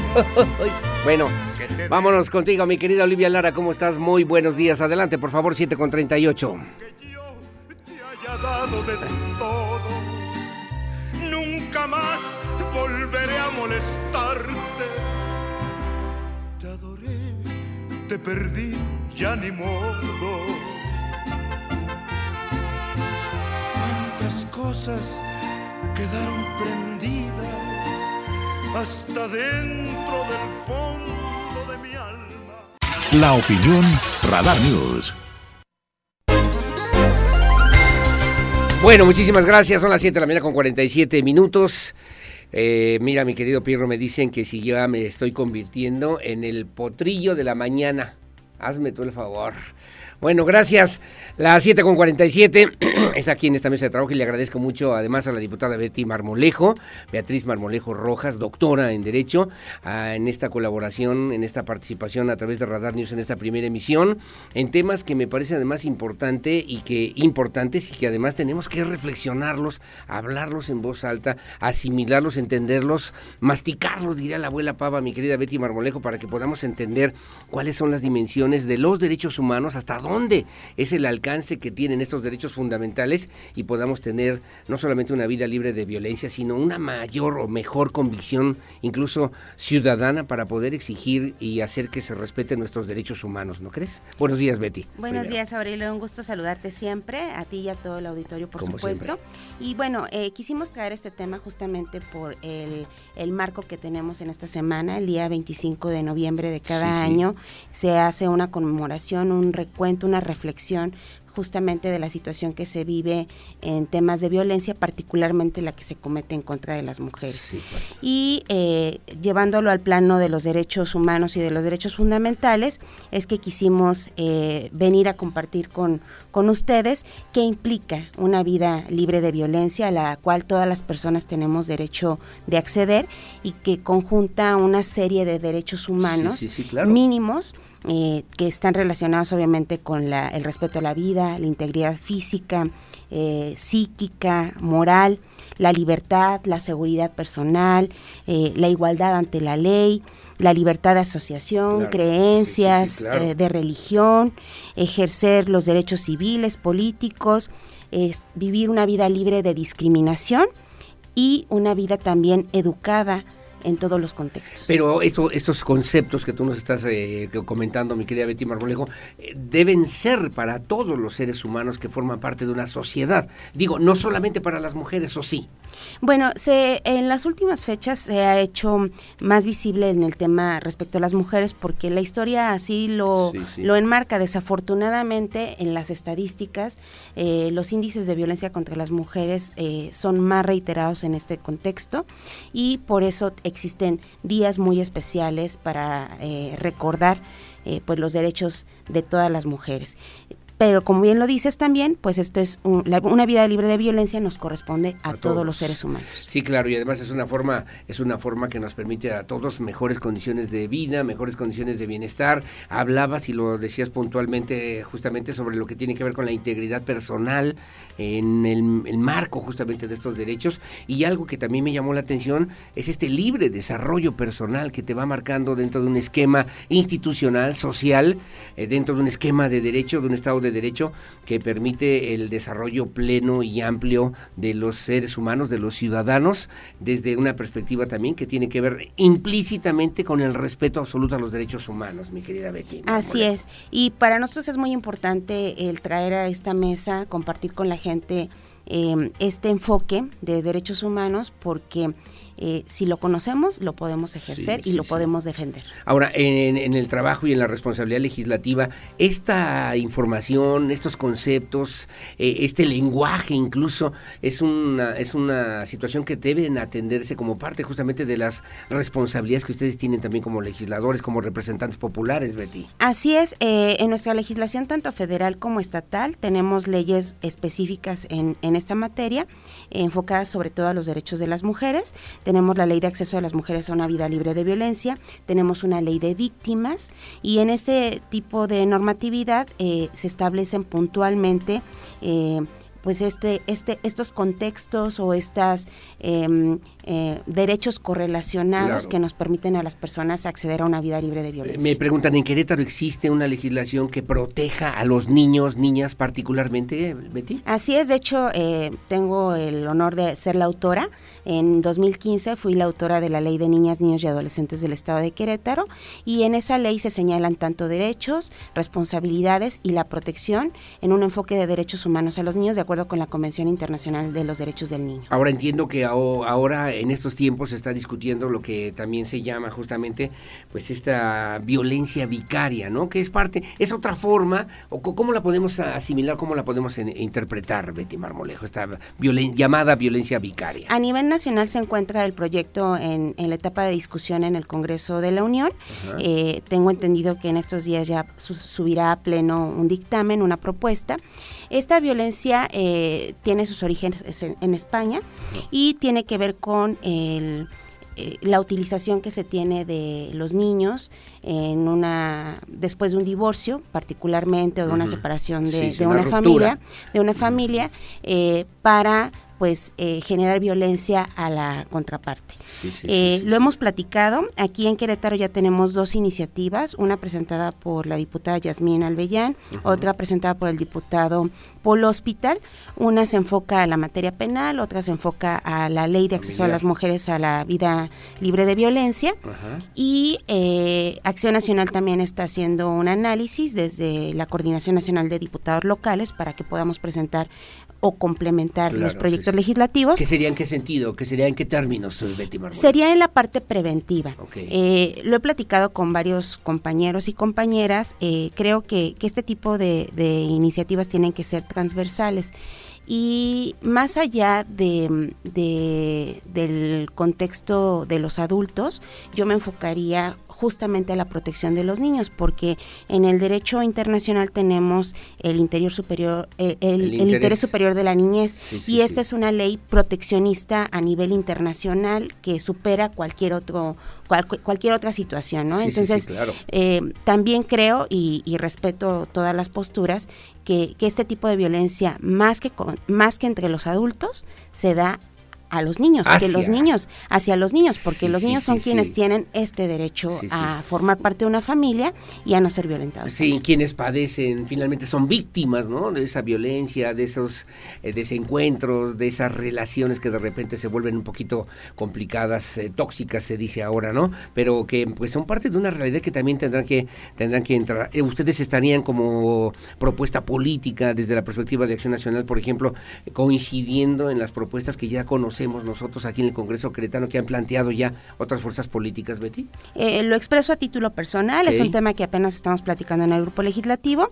Eh, yo estaría de acuerdo eh, y mi propuesta sería más en el enfoque de la protección de la niñez. De la protección de la niñez, que obviamente representa y significa un tema importante. Bueno, Jorge Ayala me dice, ¿cómo le podemos hacer? ¿Qué debemos hacer? Y además institucionalmente para que podamos lograr o tener una vida libre de violencia. Que se dice fácil, Betty, pero pues, es el fondo de toda esta, de toda esta articulación incluso jurídico legislativa. Pues tiene una, una, debe ser una política pública transversal. Eh, y sobre todo pues una apuesta a la, a la prevención. Creo que todos podemos participar en el respeto eh, a, a, estos derechos humanos eh, que están involucrados en una vida libre de violencia, tanto autoridades como la propia sociedad. Eh, ahí la sociedad, pues en la formación que recibimos, en los valores, en el trabajo que se hace dentro de las familias, por supuesto. Ah, ah, nos has hecho favor de platicar en esas colaboraciones. Aquí en Radar News, justamente estos derechos, ¿no? El derecho a la paz, derecho a la salud, derecho al trabajo, derecho a la seguridad pública, derecho, obviamente, a lo que hoy por hoy tiene que ver con una vida libre de violencia, son parte justamente de estos esquemas que tú has matizado de manera muy importante, Betty Marmolejo, y que, bueno, pues en este balance, en términos comparativos, por ejemplo, en otros estados de la República. ¿Cómo está Querétaro? ¿Cómo va Querétaro si lo comparamos en estos temas que son fundamentales con otros estados de la República, eh, en materia legislativa, Querétaro es punta de lanza en muchos temas, tanto en materia de seguridad, en el sistema penal, en, leyes de prevención. Eh, tenemos eh, algunas de avanzada, incluso que no existen en otros estados de la República. Eh, recientemente en el paquete legislativo que nos envió el gobernador a principios de año venían todos estos temas de la justicia cívica también y que es pues esa colaboración de la propia sociedad a resolver pues nuestros nuestros conflictos, ¿no? y a tener entornos más sanos de manera y, de de manera ordenada, pacífica, ¿no? Además, Así es. que obviamente es eh, como se van resolviendo estas controversias. Bueno, pues ahí está. ¿Qué tarea nos vas a dejar para el día de hoy para que vayamos también trabajándole un poquito sobre estos temas que son importantes? Betty, ¿cómo quieres concluir? Además de que me des un chancito para platicar del tema de la clínica de Santa Rosa Jauregui. Sí, bueno, pues en esta semana tenemos esta conmemoración. Creo que es importante visibilizar las problemáticas que tiene nuestra sociedad también. Ayer los encabezados de varios periódicos eh, señalaban los índices de violencia. Eh, si bien Querétaro tiene eh, una gran participación ciudadana y tiene también una cultura de la denuncia, es importante el trabajar en la prevención. Siempre insistiré en esa parte y los casos que se denuncien, pues darle seguimiento para que las autoridades puedan hacer su trabajo y sancionar. Que haya resultados efectivos y que no haya impunidad sobre estos temas de violencia contra quien sea, ¿no? contra cualquier persona. Bueno, son las 7.57 de la mañana, me quedan dos minutos, Betty Barbolejo, si no tienes inconveniente. Hace rato comentábamos ya aquí sobre la clínica universitaria de la Universidad Autónoma de Querétaro, en Santa Rosa Jauregui. Hay una aportación, se gestionaron recursos. Eh, ¿Cuál es la finalidad del objetivo y por qué razón eh, lograste esta acción? De pues de, desarrollo que beneficia sin lugar a dudas no solamente a los jóvenes universitarios en esta Universidad Autónoma de Querétaro, sino también a la comunidad de Santa Rosa Jauregui. Pues una alianza que tenemos y un diálogo permanente con la Universidad Autónoma, que tiene una clínica de salud eh, ubicada en Santa Rosa Jauregui. Como ustedes lo saben, eh, pues la dispersión de la población en aquella zona por tener 43 eh, comunidades hace más complejo el acceso a algunos derechos.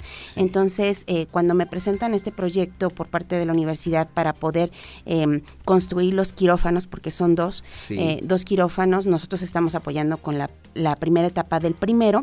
Eh, la intención es que esta clínica, más allá de ser una una zona de atención a curaciones y todo esto, eh, pueda brindar a la comunidad una atención ambulatoria contando con un quirófano y de forma posterior la intención es elevarla a nivel de hospital. Que se convierta en un eh, hospital. Así es, para eso se requieren los quirófanos y pues en una coordinación también con gobierno del estado logramos la primera etapa del quirófano con un monto de 2.5 millones. Entiendo, es la primera etapa del primer quirófano, pero van a ser dos quirófanos. Van a ser dos quirófanos. Eh, tengo entendido que la rectora ha platicado con el presidente municipal y hay posibilidades de que él apoye con el segundo. Qué bueno, y esto viene a beneficiar, hablas de 43 o habitantes, vecinos, ciudadanos de 43 comunidades en esta zona de la delegación de Santa Rosa Jauregui. Así es, porque en la zona de Santa Rosa sí tenemos una clínica del IMSS, tenemos varias instancias particulares en la zona de Juriquilla, pero pues eso no es accesible a todas las personas. Entonces, nosotros tenemos que trabajar con ese enfoque de derechos humanos en el que, además de que haya disponibilidad, haya accesibilidad para todos. Sería un servicio casi gratuito. Pues la universidad da bajos costos. Sí, claro. Da bajos costos. Eh, tenemos el ejemplo de la de Santa Bárbara, que la verdad, pues hasta muchas empresas empresas, el propio sector público, el municipio de Corregidora atiende a sus trabajadores en la clínica de la UAC de Santa Bárbara. Sí, lo sé. Entonces, eh, pues en este reconocimiento y en esta alianza queremos eh, hacer más accesible el derecho a la salud para todos los habitantes de Santa Rosa. Bueno, pues son las 8 de la mañana en punto. Gracias además por seguir con nosotros aquí en Radar News en esta primera emisión. Y bueno, mi querida Betty Marmolejo, gracias por esta participación, colaboración. ¿Dónde te pueden seguir? ¿Dónde tus redes sociales, si nos haces favor? Beatriz Marmolejo Rojas en Facebook, Betty Marmolejo en Instagram y el 442-251-9100 en la legislatura del Estado. Es en la legislatura del Estado, el número telefónico que usted también ya conoce. Gracias, Betty Marmolejo, doctora.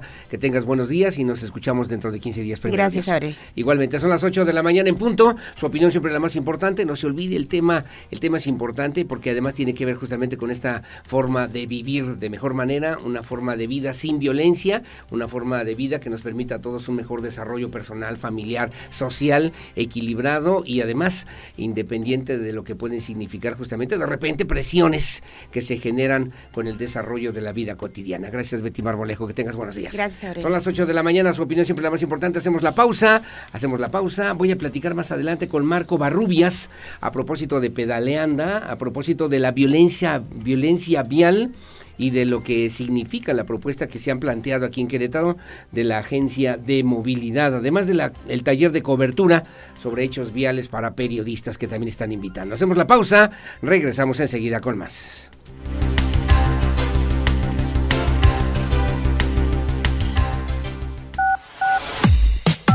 Porque siempre estamos cerca de ti. Síguenos en nuestras redes sociales. En Facebook, Radar News Querétaro en Instagram, arroba Radar News 1075 FM. En Twitter, arroba Radar News 1075.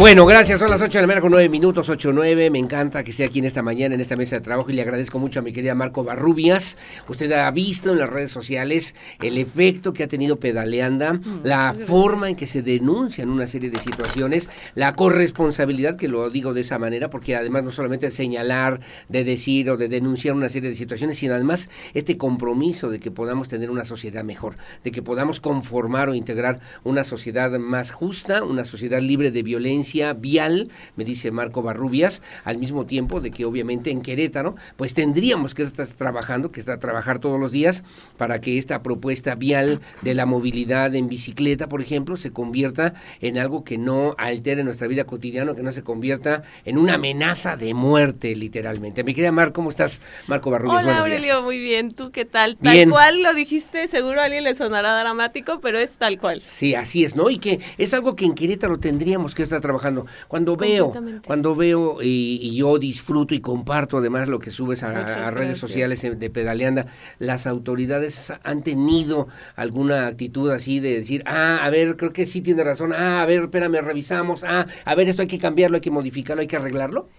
De pronto sí, como te comentaba igual eh, fuera del aire, es, pareciera que de, no sé, 100 eh, peticiones o 100 movimientos se resolvieran 5. Sí pero por acá pues te toca ser optimista y decir, qué bonito. Pero sí, sí toca ver y como te decía, también somos varias compañeras y compañeros que estamos empujando y sí, desde cosas muy pequeñas como por ejemplo cuando se hizo la fila de Krispy Kreme arriba de la ciclovía, sí. este pues se fue se fue y se montó, montó ahí el operativo Dona y ya como para que la gente no se estacionara.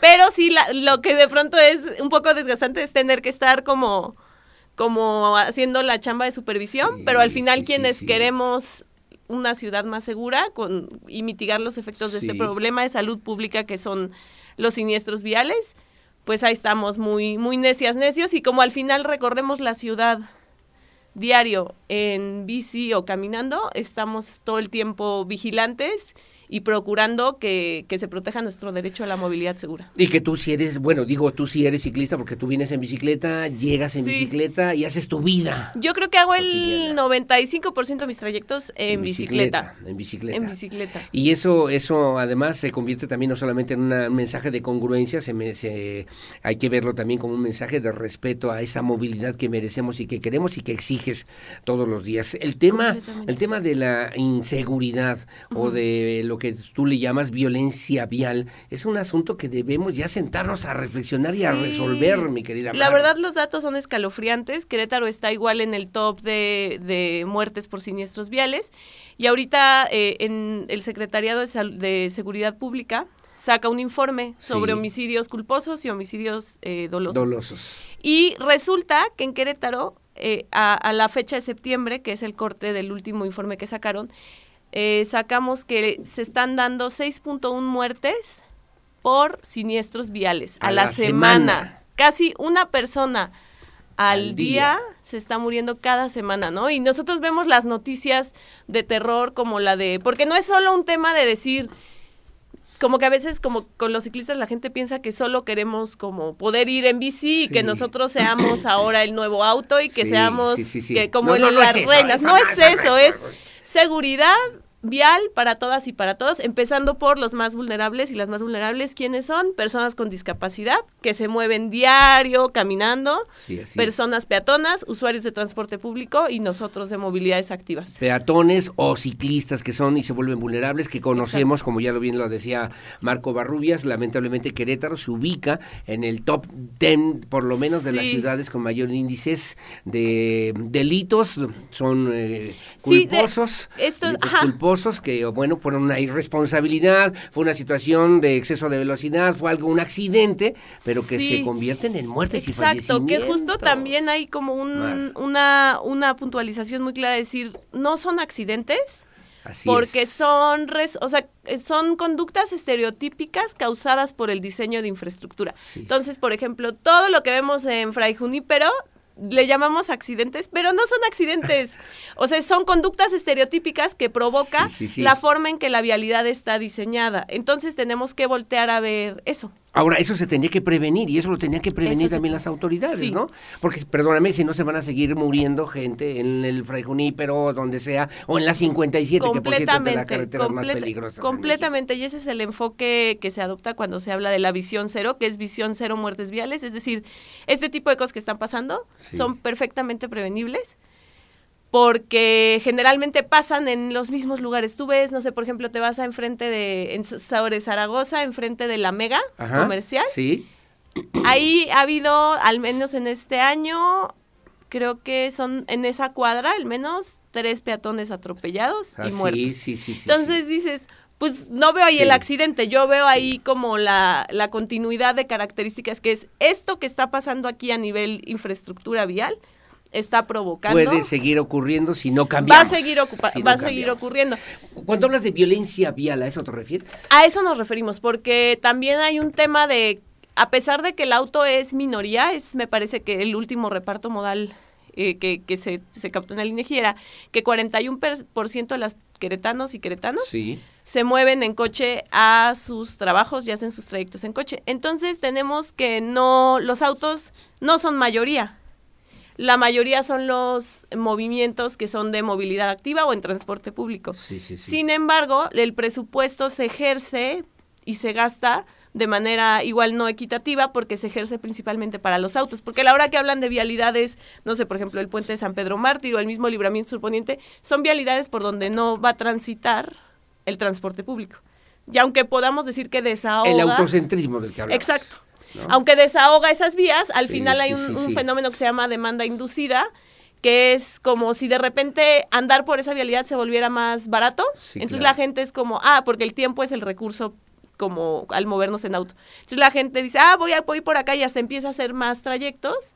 En lugar de decir, no, pues me quedo en mi casa o, o hago mis dos trayectos. Ay, pues voy acá y regreso, porque es más, hay menos tránsito. Entonces esto al final provoca más tránsito Sí, porque claro. toda la gente Sí, se sí, vuelca a las vialidades. claro. Oh, pero también hay un fenómeno de, de diferenciación al que no todos tenemos derecho o acceso Eso a una vía, a una vía, a una vía de comunicación, ¿no? Eso es súper importante lo que mencionas, ¿no? Es, es como si para poder pasar a una vialidad, por ejemplo, este, donde donde no pasa transporte público o carriles centrales, tuvieras que pagar una cuota de entrada, que es lo que cuesta tu auto. Si tú no tienes al menos, no sé, que puedas encontrar un coche de 90 mil, 150 mil pesos, no puedes entrar ahí. Entonces estamos hablando de espacios excluyentes dentro de la ciudad. Excluyentes y deberían ser incluyentes. Incluyentes, Y además inclusivos. Totalmente, ¿no? sí. Para que vayamos Sí, con esto, o sea, como también, y también hay, hay como una justificación y revictimización que yo siempre pongo el ejemplo que es como cuando dicen, ah, es que al ciclista o al peatón lo atropellaron porque traía ropa oscura. Ajá. Es como decir, a la mujer la, la abusaron sexualmente de ella porque traía falda.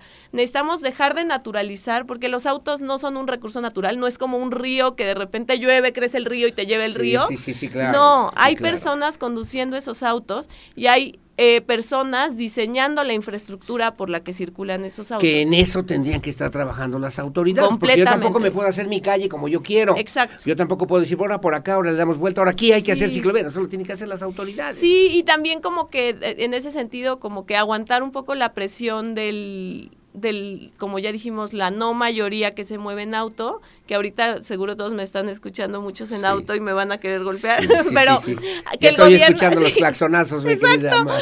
que el gobierno aguanta la presión de, de decir, pues no vamos a diseñar vialidades que aseguren que no se excedan los 30 kilómetros por hora. Esto es, no son solo topes, es el diseño que pueda tener ciertos componentes. Sí, claro, sí, qué interesante. Pero estaba pensando, eh, se, se- ¿podríamos imaginar en Querétaro un día sin auto? Estaría, sería ¿Un una día sin auto para todos? Se supone que hay un día mundial sin auto y sería increíble. pues, sería increíble que pudiéramos eh, hacerlo. La verdad es que justo también está el tema de, de políticas de desarrollo urbano, que es una ciudad que crece mucho horizontalmente en lugar de densificarse y verticalizarse. sí, sí, es muy difícil. Entonces de repente hay gente que dice, ok, yo, no sé, me encantaría ir a mi trabajo en bici, pero hago... Son, no sé, hago una hora y media, Sí, ¿no? Son claro. 25 Sí, kilómetros claro, de ida y sí, sí, sí, 25 sí, de regreso. Entonces, ahí, aunque entra un poco la movilidad, este, los vehículos de, mo- de movilidad urbana, que puede ser una bici eléctrica, un patín, también está mucho de lo que se debe hacer es en el sentido de no crecer horizontalmente, Horizontalmente. sino densificar es hasta más económico. Bueno, leí, comenté, sé de algo que tú también se referías en la recientemente creada Agencia de Movilidad, que tú también has señalado y has comentado consideraciones importantes que habrá que tomar en cuenta y que tendrán que considerar también los legisladores. ¿Como qué cosas, por ejemplo, Mar Covarrubias? Pues, por ejemplo, creo que de repente está un poco diluido.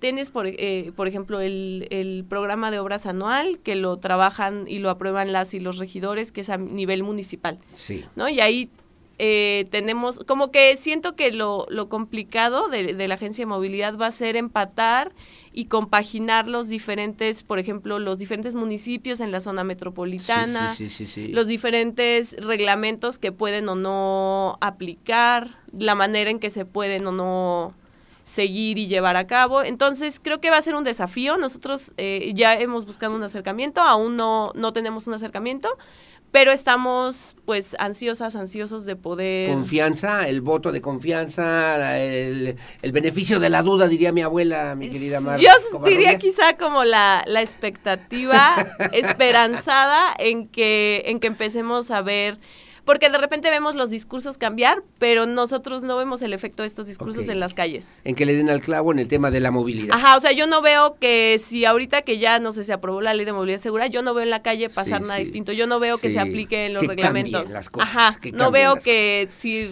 repavimentan una calle, rehabiliten la banqueta Me también. encanta, te quiero decir que te admiro, Ay, te aprecio además gracias, muchísimo porque además has sido muy valiente para insistir de una forma muy amable, muy cordial, muy respetuosa en temas que debemos ir corrigiendo como sociedad todos los días. ¿no? Muchísimas gracias y esa es, esa es la inquietud, ¿no? Como que de repente a veces la gente es como, es que no sé, no te da miedo, pues, pero, o sea, sí me da miedo, obviamente, Sí. Pero me daría más miedo que esto siga pasando. Sí. Porque si, si yo agarro y digo, yo ya no me voy a salir en bici, yo me voy a guardar y me voy a mover en coche, va a haber la misma cantidad de siniestros viales y van a seguir matando a la gente, exacto. Y de muertos. Nos da más miedo, nos daría más miedo no hacer nada. Exacto. No hacer nada. Bueno, finalmente hay un taller, hay un taller eh, de cobertura de hechos viales para que nosotros Sí. también en los medios de comunicación pues aprendamos, entendamos, conozcamos este tema que ustedes también quieren, quieren, quieren Sí. apuntar. Ese, ese se, se organiza a nivel nacional ahorita en el marco del, las, del Día de las Víctimas eh, de siniestros viales, que justo aquí en Querétaro rodamos durante 24 horas, el domingo, sábado, domingo pasado, todas las bicis blancas como parte de la conmemoración. Y este taller lo organizan a nivel nacional y es muy interesante porque justo esta misma mentalidad autocéntrica que puedes decir, si tú quieres, no es personal, pues es como fuimos criados y como fuimos educados pero de repente los medios de comunicación a veces revictimizan, ¿no? Por ejemplo, eh, un, básico sería cuando dicen, atropellaron a tal persona a escasos metros del puente peatonal. Sí, sí, claro. Eso es completamente revictimizante y no tiene una perspectiva documentada de movilidad segura, que saben que ya los puentes peatonales están cancelados, que hasta se les menciona puentes antipeatonales porque involucran hacer cuatro veces la distancia, no son accesibles para personas con discapacidad. Entonces, es muy interesante porque también ustedes cuando reportan con compromiso, como tú lo haces y como algunos compañeros tuyos lo hacen, se valora mucho porque nos están dando lugar y nos están, están respetando nuestra vida. Entonces este taller va, va en ese sentido de respetar la vida de las personas que a diario se mueven y que buscan una ciudad más justa. ¿Cuándo es? ¿A qué hora es? ¿Cuesta? ¿Tiene algún precio o es para alguien en particular? Es particularmente para las personas que están en medios de comunicación. Ok y no tiene costo y es por, por vía Zoom y me parece que por WhatsApp dan el acceso y están, la verdad es que tienen invitados bien, bien. Sí, estoy viendo, estoy viendo. Eh, buenos. Héctor Zamarrón, que se ha comprometido. Héctor Zamarrón es muy, ajá, a nivel, él, él, da las noticias a nivel muy empático. Es muy empático y él es muy ciclista también. Sí, sí, lo Entonces sé, lo está padre. Lo veo. Y está ahí una, eh, también una organización que es bueno, aquí tengo yo de ni una muerte vial, vial más. Esa es, es una historia muy bonita porque son el papá y la mamá de Manu, un chavo que se movía en bici, lo atropelló en Puebla un transporte público. Mm, y esa familia hizo su fundación y son quienes impulsaron en gran medida la ley de movilidad segura hace años que hoy tenemos y que se han comprometido y siempre la verdad me así me enchina la piel pensar en cómo su familia generó de, de ese hecho tan espantoso, generó tanta vida tanta vida y, además eh, tanta atención ¿no? que ha tenido. es súper conmovedor, la verdad es muy bonito. Bueno, es este viernes 25 de noviembre a las 10 de la mañana. Hay un link que estarán enviando y compartiendo vía WhatsApp para los trabajadores de los medios de comunicación, para los colegas periodistas, ¿no? Aquí en Querétaro y va a ser a nivel nacional. A nivel nacional, sí. Mi querida Marco Barrubias, pues mi respeto, mi cariño siempre, mi admiración. Gracias. Y bueno, seguimos caminando, seguimos adelante. Seguimos pedaleando acá. Da más miedo no hacer nada. Da más miedo no hacer nada. y si no te va a pasar a ti, le va a pasar a alguien más. Entonces, eso debería ser razón suficiente para que nos movamos. Gracias, como siempre, Mar. Muchas gracias a ti, Aurelio. Que tengas buen día. Marco Barrubias, pedaleanda aquí en Querétaro y que bueno, usted también le puede seguir a través de sus redes sociales, que tiene además muy concurridas, Mar. Muy bueno. todo, todo lo que, como siempre, casi grabo, de verdad, hasta no me da tiempo de editar todo lo que veo, pero. Comparte cuáles serían. Arroba pedaleanda. Arroba pedaleanda. Con A al final. Para que usted pueda también entender, conocer, disfrutar y al mismo tiempo hacer conciencia sobre lo que tiene que ver, pues, la necesidad de desprendernos de la cultura autocéntrica, que pensar que el coche es lo más importante de la vida cotidiana y que podamos darle una vueltita, una mirada distinta a lo que tiene que ver con un sentido humano de pedalear para poder vivir mejor. Muchas gracias, Muchas mi gracias a ustedes. Covarrubias. Hacemos una pausa, son las 8 de la mañana con 25 minutos, una pausa, su opinión siempre la más importante. Regresamos enseguida con más.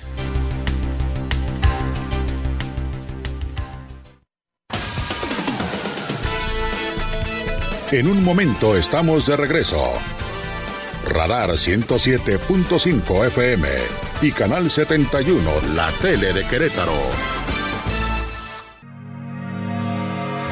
Las noticias que mueven a Querétaro en Radar News Primera Emisión con Aurelio Peña. Continuamos. 107.5 FM Radar y Radar TV Canal 71, la tele de Querétaro.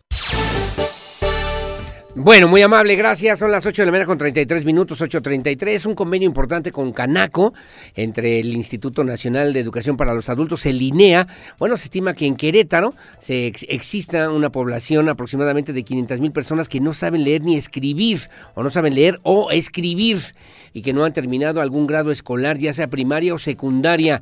El presidente de la Canaco en Querétaro, Fabián Camacho, informó que se firmó un convenio con el INEA en favor de la Cruzada Nacional de Alfabetización para abatir el rezago educativo. La directora del INEA, la maestra Teresa Reyes, señaló también que esta firma pues sirve para refrendar el compromiso, dijo también, de servir para quien necesite concluir sus estudios de educación básica, porque no se puede negar el acceso a la educación y hoy por hoy pues sirve para resarcir una deuda con millones millones de mexicanos, de mexicanas que dejaron de estudiar para que eh, pues los hijos pudieran ir a la escuela, que dejaron de estudiar para que los hermanos pudieran ir a la escuela, que dejaron de estudiar para que el papá pudiera trabajar, en fin, muchas razones que señalaba justamente Tere, Tere Reyes, ella es la directora de Linea y que pues obviamente son parte de una realidad que hoy se puede resarcir, se puede abatir justamente con esta propuesta que ofrece a través de Linea, también en la Cámara de Comercio y puedan la gente que no lo ha logrado, que no lo tiene, que quisiera y que tiene deseos de hacerlo, cursar la primaria o la secundaria o terminarlas, concluirlas en su modelo educativo. Así lo refirió Iván González, tiene los detalles. Firman convenio el INEA y la Canaco en favor de la Cruzada Nacional de Alfabetización. Con este acuerdo se busca batir el rezago educativo al estimarse que en Querétaro hay una población de 500 mil personas con algún tipo de rezago queretanos que no saben leer o escribir, que no han terminado algún grado escolar, ya sea primaria o secundaria. Así lo detalló el presidente de la Cámara Nacional de Comercio en Querétaro, Fabián Camacho. Con esto se buscará acercar a los colaboradores del sector servicio, comercio y turismo los servicios educativos que ofrece el Instituto Nacional para la Educación de los Adultos. Casi medio millón, es decir, una cuarta parte de la población que vive en Querétaro se encuentra en un rezago educativo. Y cuando existe rezago educativo es desafiante y difícil que elementos como los que conlleva la Cámara de Comercio, que es el desarrollo económico, el desarrollo comercial, avancen a un ritmo importante. La directora del INEA en México, la maestra Teresa Guadalupe Reyes Sagún, señaló que esta firma refrenda el compromiso de servir para quien necesita concluir sus estudios de educación básica, porque no se puede negar el acceso a la educación y hoy se resarce una deuda con millones de mexicanos que por alguna razón no lograron concluir sus estudios básicos en la infancia. Ellas y ellos a lo mejor dejaron de estudiar para ponerse a trabajar y que sus hijos sí fueran a la escuela y que sus nietos si fueran a la escuela, y que sus hermanos menores fueran a la escuela, y que sus sobrinos o sobrinas fueran a la escuela. Son en realidad los más valientes, los más fuertes, los más generosos. ¿No tenemos una deuda con ellos y ellas? Para Grupo Radar, Iván González. No tenemos una deuda con ellos, decía, decía Teresa, doña la maestra Teresa Reyes. Pues claro, claro que sí. Además es un abanico de esperanza y de confianza y además de, de, devolver un poquito el esfuerzo que han hecho durante muchos años para que las familias, muchos en la familia, no solamente pudieran ir a la escuela, pudieran acabar una carrera, pudieran ser licenciados, ir a la universidad y demás, mientras ellos se quedaron con esta imposibilidad de cursar la primaria o la secundaria en buena parte en nuestro país y también en nuestro estado. Imagínense, en Querétaro se habla aproximadamente de una población de 500 mil personas que están en estas condiciones, que muchos de ellos no saben leer o no saben escribir o que no terminaron algún grado escolar, ya sea de primaria o de secundaria y que por eso se estableció justamente este importante convenio aquí en el estado de Querétaro. Las 8 de la mañana con 37 minutos. Bueno, y Leticia Ramírez, secretaria de Educación Pública del Gobierno Federal, señaló que confía que la Secretaría de Educación Pública pues gane la imputación de la resolución de un juez. Hay una serie de amparos que se han externado a propósito de las modificaciones que se han pretendido hacer desde la Secretaría de Educación Pública a nivel federal en lo que tiene que ver con los planes y programas educativos en educación básica en nuestro país, que obligó, por cierto, estos amparos obligaron a detener la implementación del nuevo modelo educativo para que en el 2023 inicien las pruebas piloto como lo había comprometido, como pretendían hacerlo el gobierno federal y que debido a los cientos de amparos que se han externado sobre este tema, de inconformidades, de inconsistencias, de situaciones que deben atender las autoridades, pues está literalmente detenida la implementación de este nuevo modelo educativo a nivel federal. También Iván González tiene los detalles. La secretaria de Educación Pública del Gobierno Federal, Leticia Ramírez Amaya, confió que la Secretaría de Educación Pública gane la impugnación contra la resolución de un juez que obligó a detener la implementación del nuevo modelo educativo para que en el 2023 inicien las pruebas piloto. El nuevo modelo educativo es pues, para preescolar, primaria y secundaria. Y es un documento que tiene, fue fundamentado con mucha participación de maestros, maestros, maestras, académicos.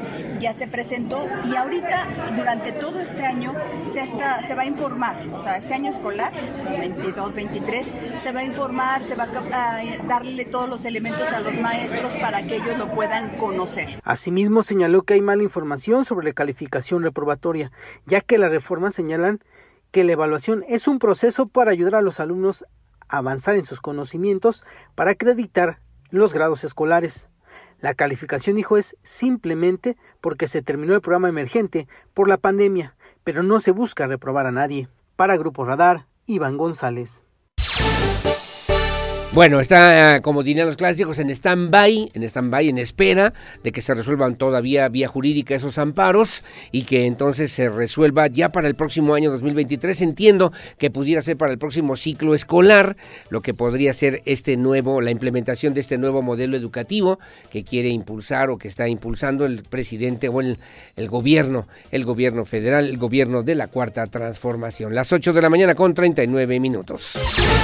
Y bueno, y con el aumento de 86 mil millones de pesos se podría recibir la Secretaría de Educación Pública. Habría una total cobertura para los docentes con plaza, aseguró también la secretaria del ramo, la secretaria de Educación Pública a nivel federal, Leticia Ramírez. 86 mil millones de pesos que pues se necesitaría en este presupuesto 2023 a nivel federal para pues mejorar, mejorar la calidad de vida, las condiciones laborales de los docentes que tienen ya una plaza en el sistema educativo formal en nuestro país. Diego Hernández con los detalles. Con un aumento de 86 mil millones de pesos que podría recibir la Secretaría de Educación Pública de presupuesto para el próximo año, habría total cobertura para el sueldo de los docentes con plaza, aseguró la secretaria Leticia Ramírez. La Secretaría de Educación Pública tuvo un aumento un aumento de cerca de 86 mil millones de pesos en relación con el del año pasado. Y yo lo dije ahorita que participé y nuestros, nuestros proyectos son claros. Dignificación del magisterio, y quiero decirles que el salario de todos los maestros que tienen plaza está garantizado. Necesitamos la implementación del plan de estudios con los nuevos libros de texto que se están trabajando, la becas Bienestar Benito Juárez, la escuela es nuestra y tenemos proyectos en educación inicial, en educación especial, tenemos una de proyectos para permitir que las escuelas sigan avanzando. Asimismo, se prevé la implementación del nuevo plan de estudios con los nuevos libros de texto, aseguró la Secretaría de Educación, como también la implementación de las becas Benito Juárez y la Escuela es Nuestra. La Secretaría de Educación Pública tendría para 2023 una partida de 402.276 millones de pesos, 5.1% más a lo que recibió en 2022. Para Grupo Radar, Diego Hernández. Bueno, muy amable, gracias Diego Hernández, como siempre también por esta información. Y bueno, pues atentos, ¿no? A lo que pues corresponde a esta responsabilidad de la Secretaría de Educación Pública a nivel federal, de lo que se está haciendo también aquí en Querétaro y que pues eh, debe servir justamente para que podamos entender la visión integral que tienen los gobiernos locales, estatales, en el tema educativo, que es un tema fundamental después de dos años de pandemia pues a atender pues estas realidades sin duda obliga a que haya una visión muy clara de las políticas públicas y a atender pues estas cuestiones que son también fundamentales para el desarrollo de Querétaro. Las 8 de la mañana con 42 minutos. Bueno, gracias. Nos invitan una velada bajo las estrellas. Esto va a ser en la unidad deportiva del pueblito el 26 de noviembre de 2022 a las 6 de la tarde, de 6 de la tarde a 23 horas. Por ahí tenemos el cartel, está en los comentarios, a ver si lo podemos poner, mi querida Lucy. Son 10 telescopios para la observación de estrellas y planetas un planeta, un planetario móvil con proyecciones cada 40 minutos al que nos están invitando. Gracias a nuestros amigos allá en Corregidora. Paso, paso el comentario. Ojalá que usted también pueda asistir, donde se va a llevar a cabo. Eh, dice también este programa eh, pues se llevará a cabo justamente y le estarán informando puntualmente en, las autoridades municipales de Corregidora. Bueno, gracias. Buen día. Agradezco mucho recordar al único rey de México, al menos en la música vernácula. Caballero Blanco, Siete Mares, etcétera. Don José Alfredo Jiménez es un auténtico narrador de la vida, de éxitos y fracasos sentimentales. ¿Quién mejor que le cantó a todas las clases sociales y reconocido por artistas de todos los tiempos? Enhorabuena y también gracias por compartir esta, esta música de José Alfredo Jiménez. Gracias, don Víctor Langrave. Saludos. Sí, ¿no? Te digo que a mí me gusta. ¿Y tú crees que te caías? Ya me dijeron que canto muy feo. Sí. Bueno. Nacido en ¡Ay! Ya no quedó eso. Bueno, ahí está José Alfredo Jiménez. Imagínese usted nada más 49 años de su fallecimiento. ¿Cuál es esa? A ver. Me gusta renunciación también. Bueno, hay mil. Mi querido Pirru. A ver, chale. Chale, chale. Cuando te oh. hablen de amor y, de ilusiones. ¿Qué tal? Si me equivoqué de carrera, Pirro. Debía haber sido cantante. Ya me dijo Pedro Pablo Tejada que si soy, ya sabes, ¿no? El potrillo de la mañana. Pedro Pablo, saludos a mi querido Pedro Pablo. Gracias también a Abel Magaña, como siempre, que nos hace favor de sintonizarnos. Bueno, ¿cuál? A ver.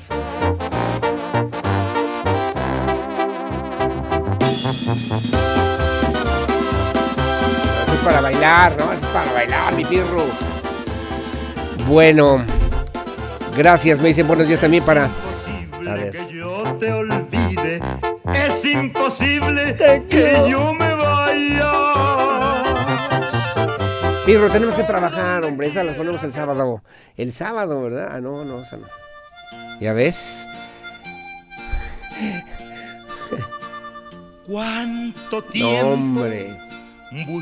Esa la escuchaba mi abuelita, mi abuela. Mi abuela, la abuela Pava, la abuela Ana Álvarez, uh, la tía Amelia, bueno. Bueno, mi papacito lindo que está en el cielo, que en paz descanse también igualmente. Bueno, pues ¿quién no, eh? Yo digo, ¿quién no? ¿Quién no? Bueno. Ya, porque no hace llorar, hombre.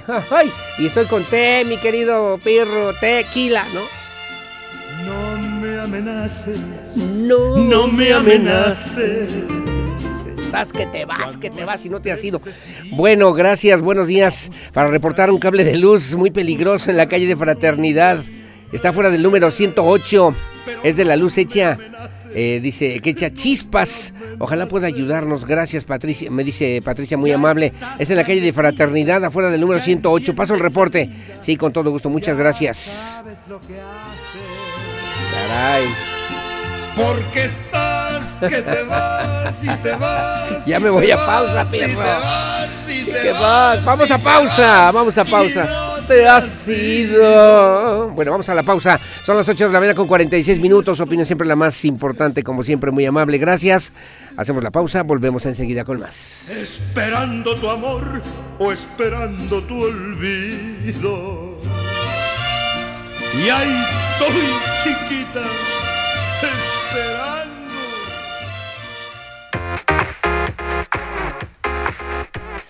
Bueno, muchísimas gracias. Eh, vivimos en una era donde la tecnología juega un papel fundamental. De hecho, la biotecnología es una de las disciplinas de la ciencia más trascendentes e importantes que existen.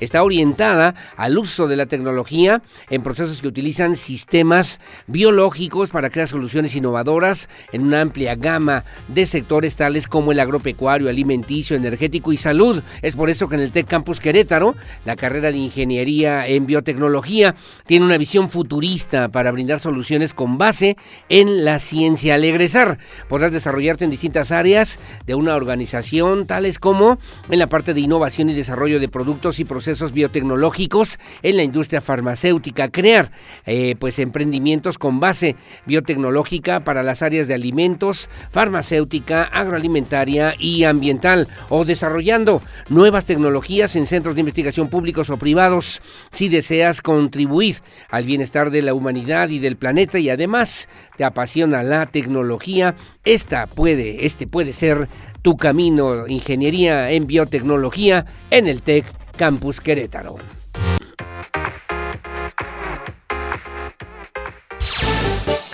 Bueno, muy amable, gracias. Ya casi nos vamos. Solamente en referir lo que ya me comentaban también hace un momento. Bueno, pues en estas, en estos comentarios me dicen también si van a reprobar los alumnos, qué mal eh, timing de amenaza para los chamacos. Si se sabe que por línea no aprendieron, no maduraron los niños de secundaria, actúan como de primaria, los de prepa como de secundaria. Mejor había, había, habría que ver auxiliares a que refuercen el conocimiento del año anterior hasta superar la problemática que dejó la pandemia, me dice don Nacho Aguirre. Gracias, buenos días, feliz miércoles y sin dejar de cuidarnos a tratar de hacer siempre lo mejor, me dice Leti Sainz. Eh, gracias, otro me comentan que bien cantas amigos, saludos y felicidades.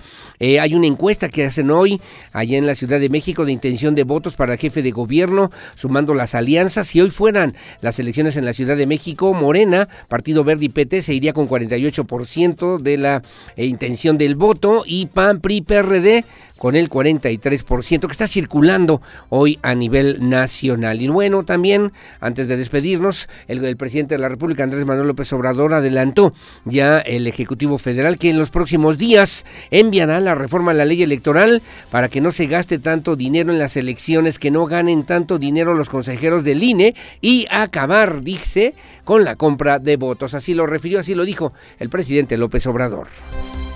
Lo electoral, no, eso ya se resolvió, lo va a atender el Congreso. Ya estoy a punto de enviar la reforma a la ley electoral. En estos días son dos cosas fundamentales.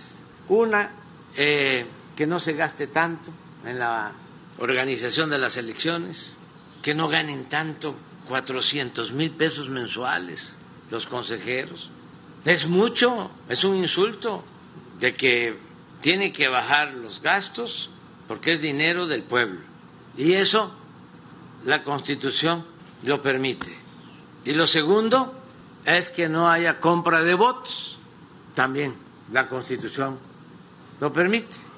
Entonces va en la ley, porque si no, imagínense, este, se reúnen pues todos los corruptos, toda la banda de malhechores que quieren mantener el antiguo régimen y utilizarían muchísimo dinero bueno, la banda de malhechores, así les llamó el presidente López Obrador. Eh, hay una falla en los sistemas de migración para el ingreso al país. También hay retrasos en los vuelos, bancos de niebla que están provocando un verdadero caos en el aeropuerto internacional de la Ciudad de México. Por si usted va a salir de viaje el día de hoy o va en camino, bueno, pues tome precauciones porque hay un verdadero caos por esta situación. Ya nos vamos, mi Pirro Hernández en la producción digital. Gracias, gracias a Regina Martínez también en la parte técnica de la televisión, a Lucía Peñanaba en la Coordinación General Informativa, a mi Vicky Harumi, también en la asistencia de producción. Yo soy Aurelio Peña, gracias por su compañía y sobre todo mucho agradezco y aprecio el favor de su confianza, siempre con la fuerza de la verdad. Que tenga buenos días, quédese con las guajolotas, Grace Galván y Olivia Lara, y a la una de la tarde escucha a mi amigo y colega Andrés Esteves Nieto a las ocho de la noche a Diana González a través del 107.5 de la frecuencia modulada. Buenos días, hasta mañana.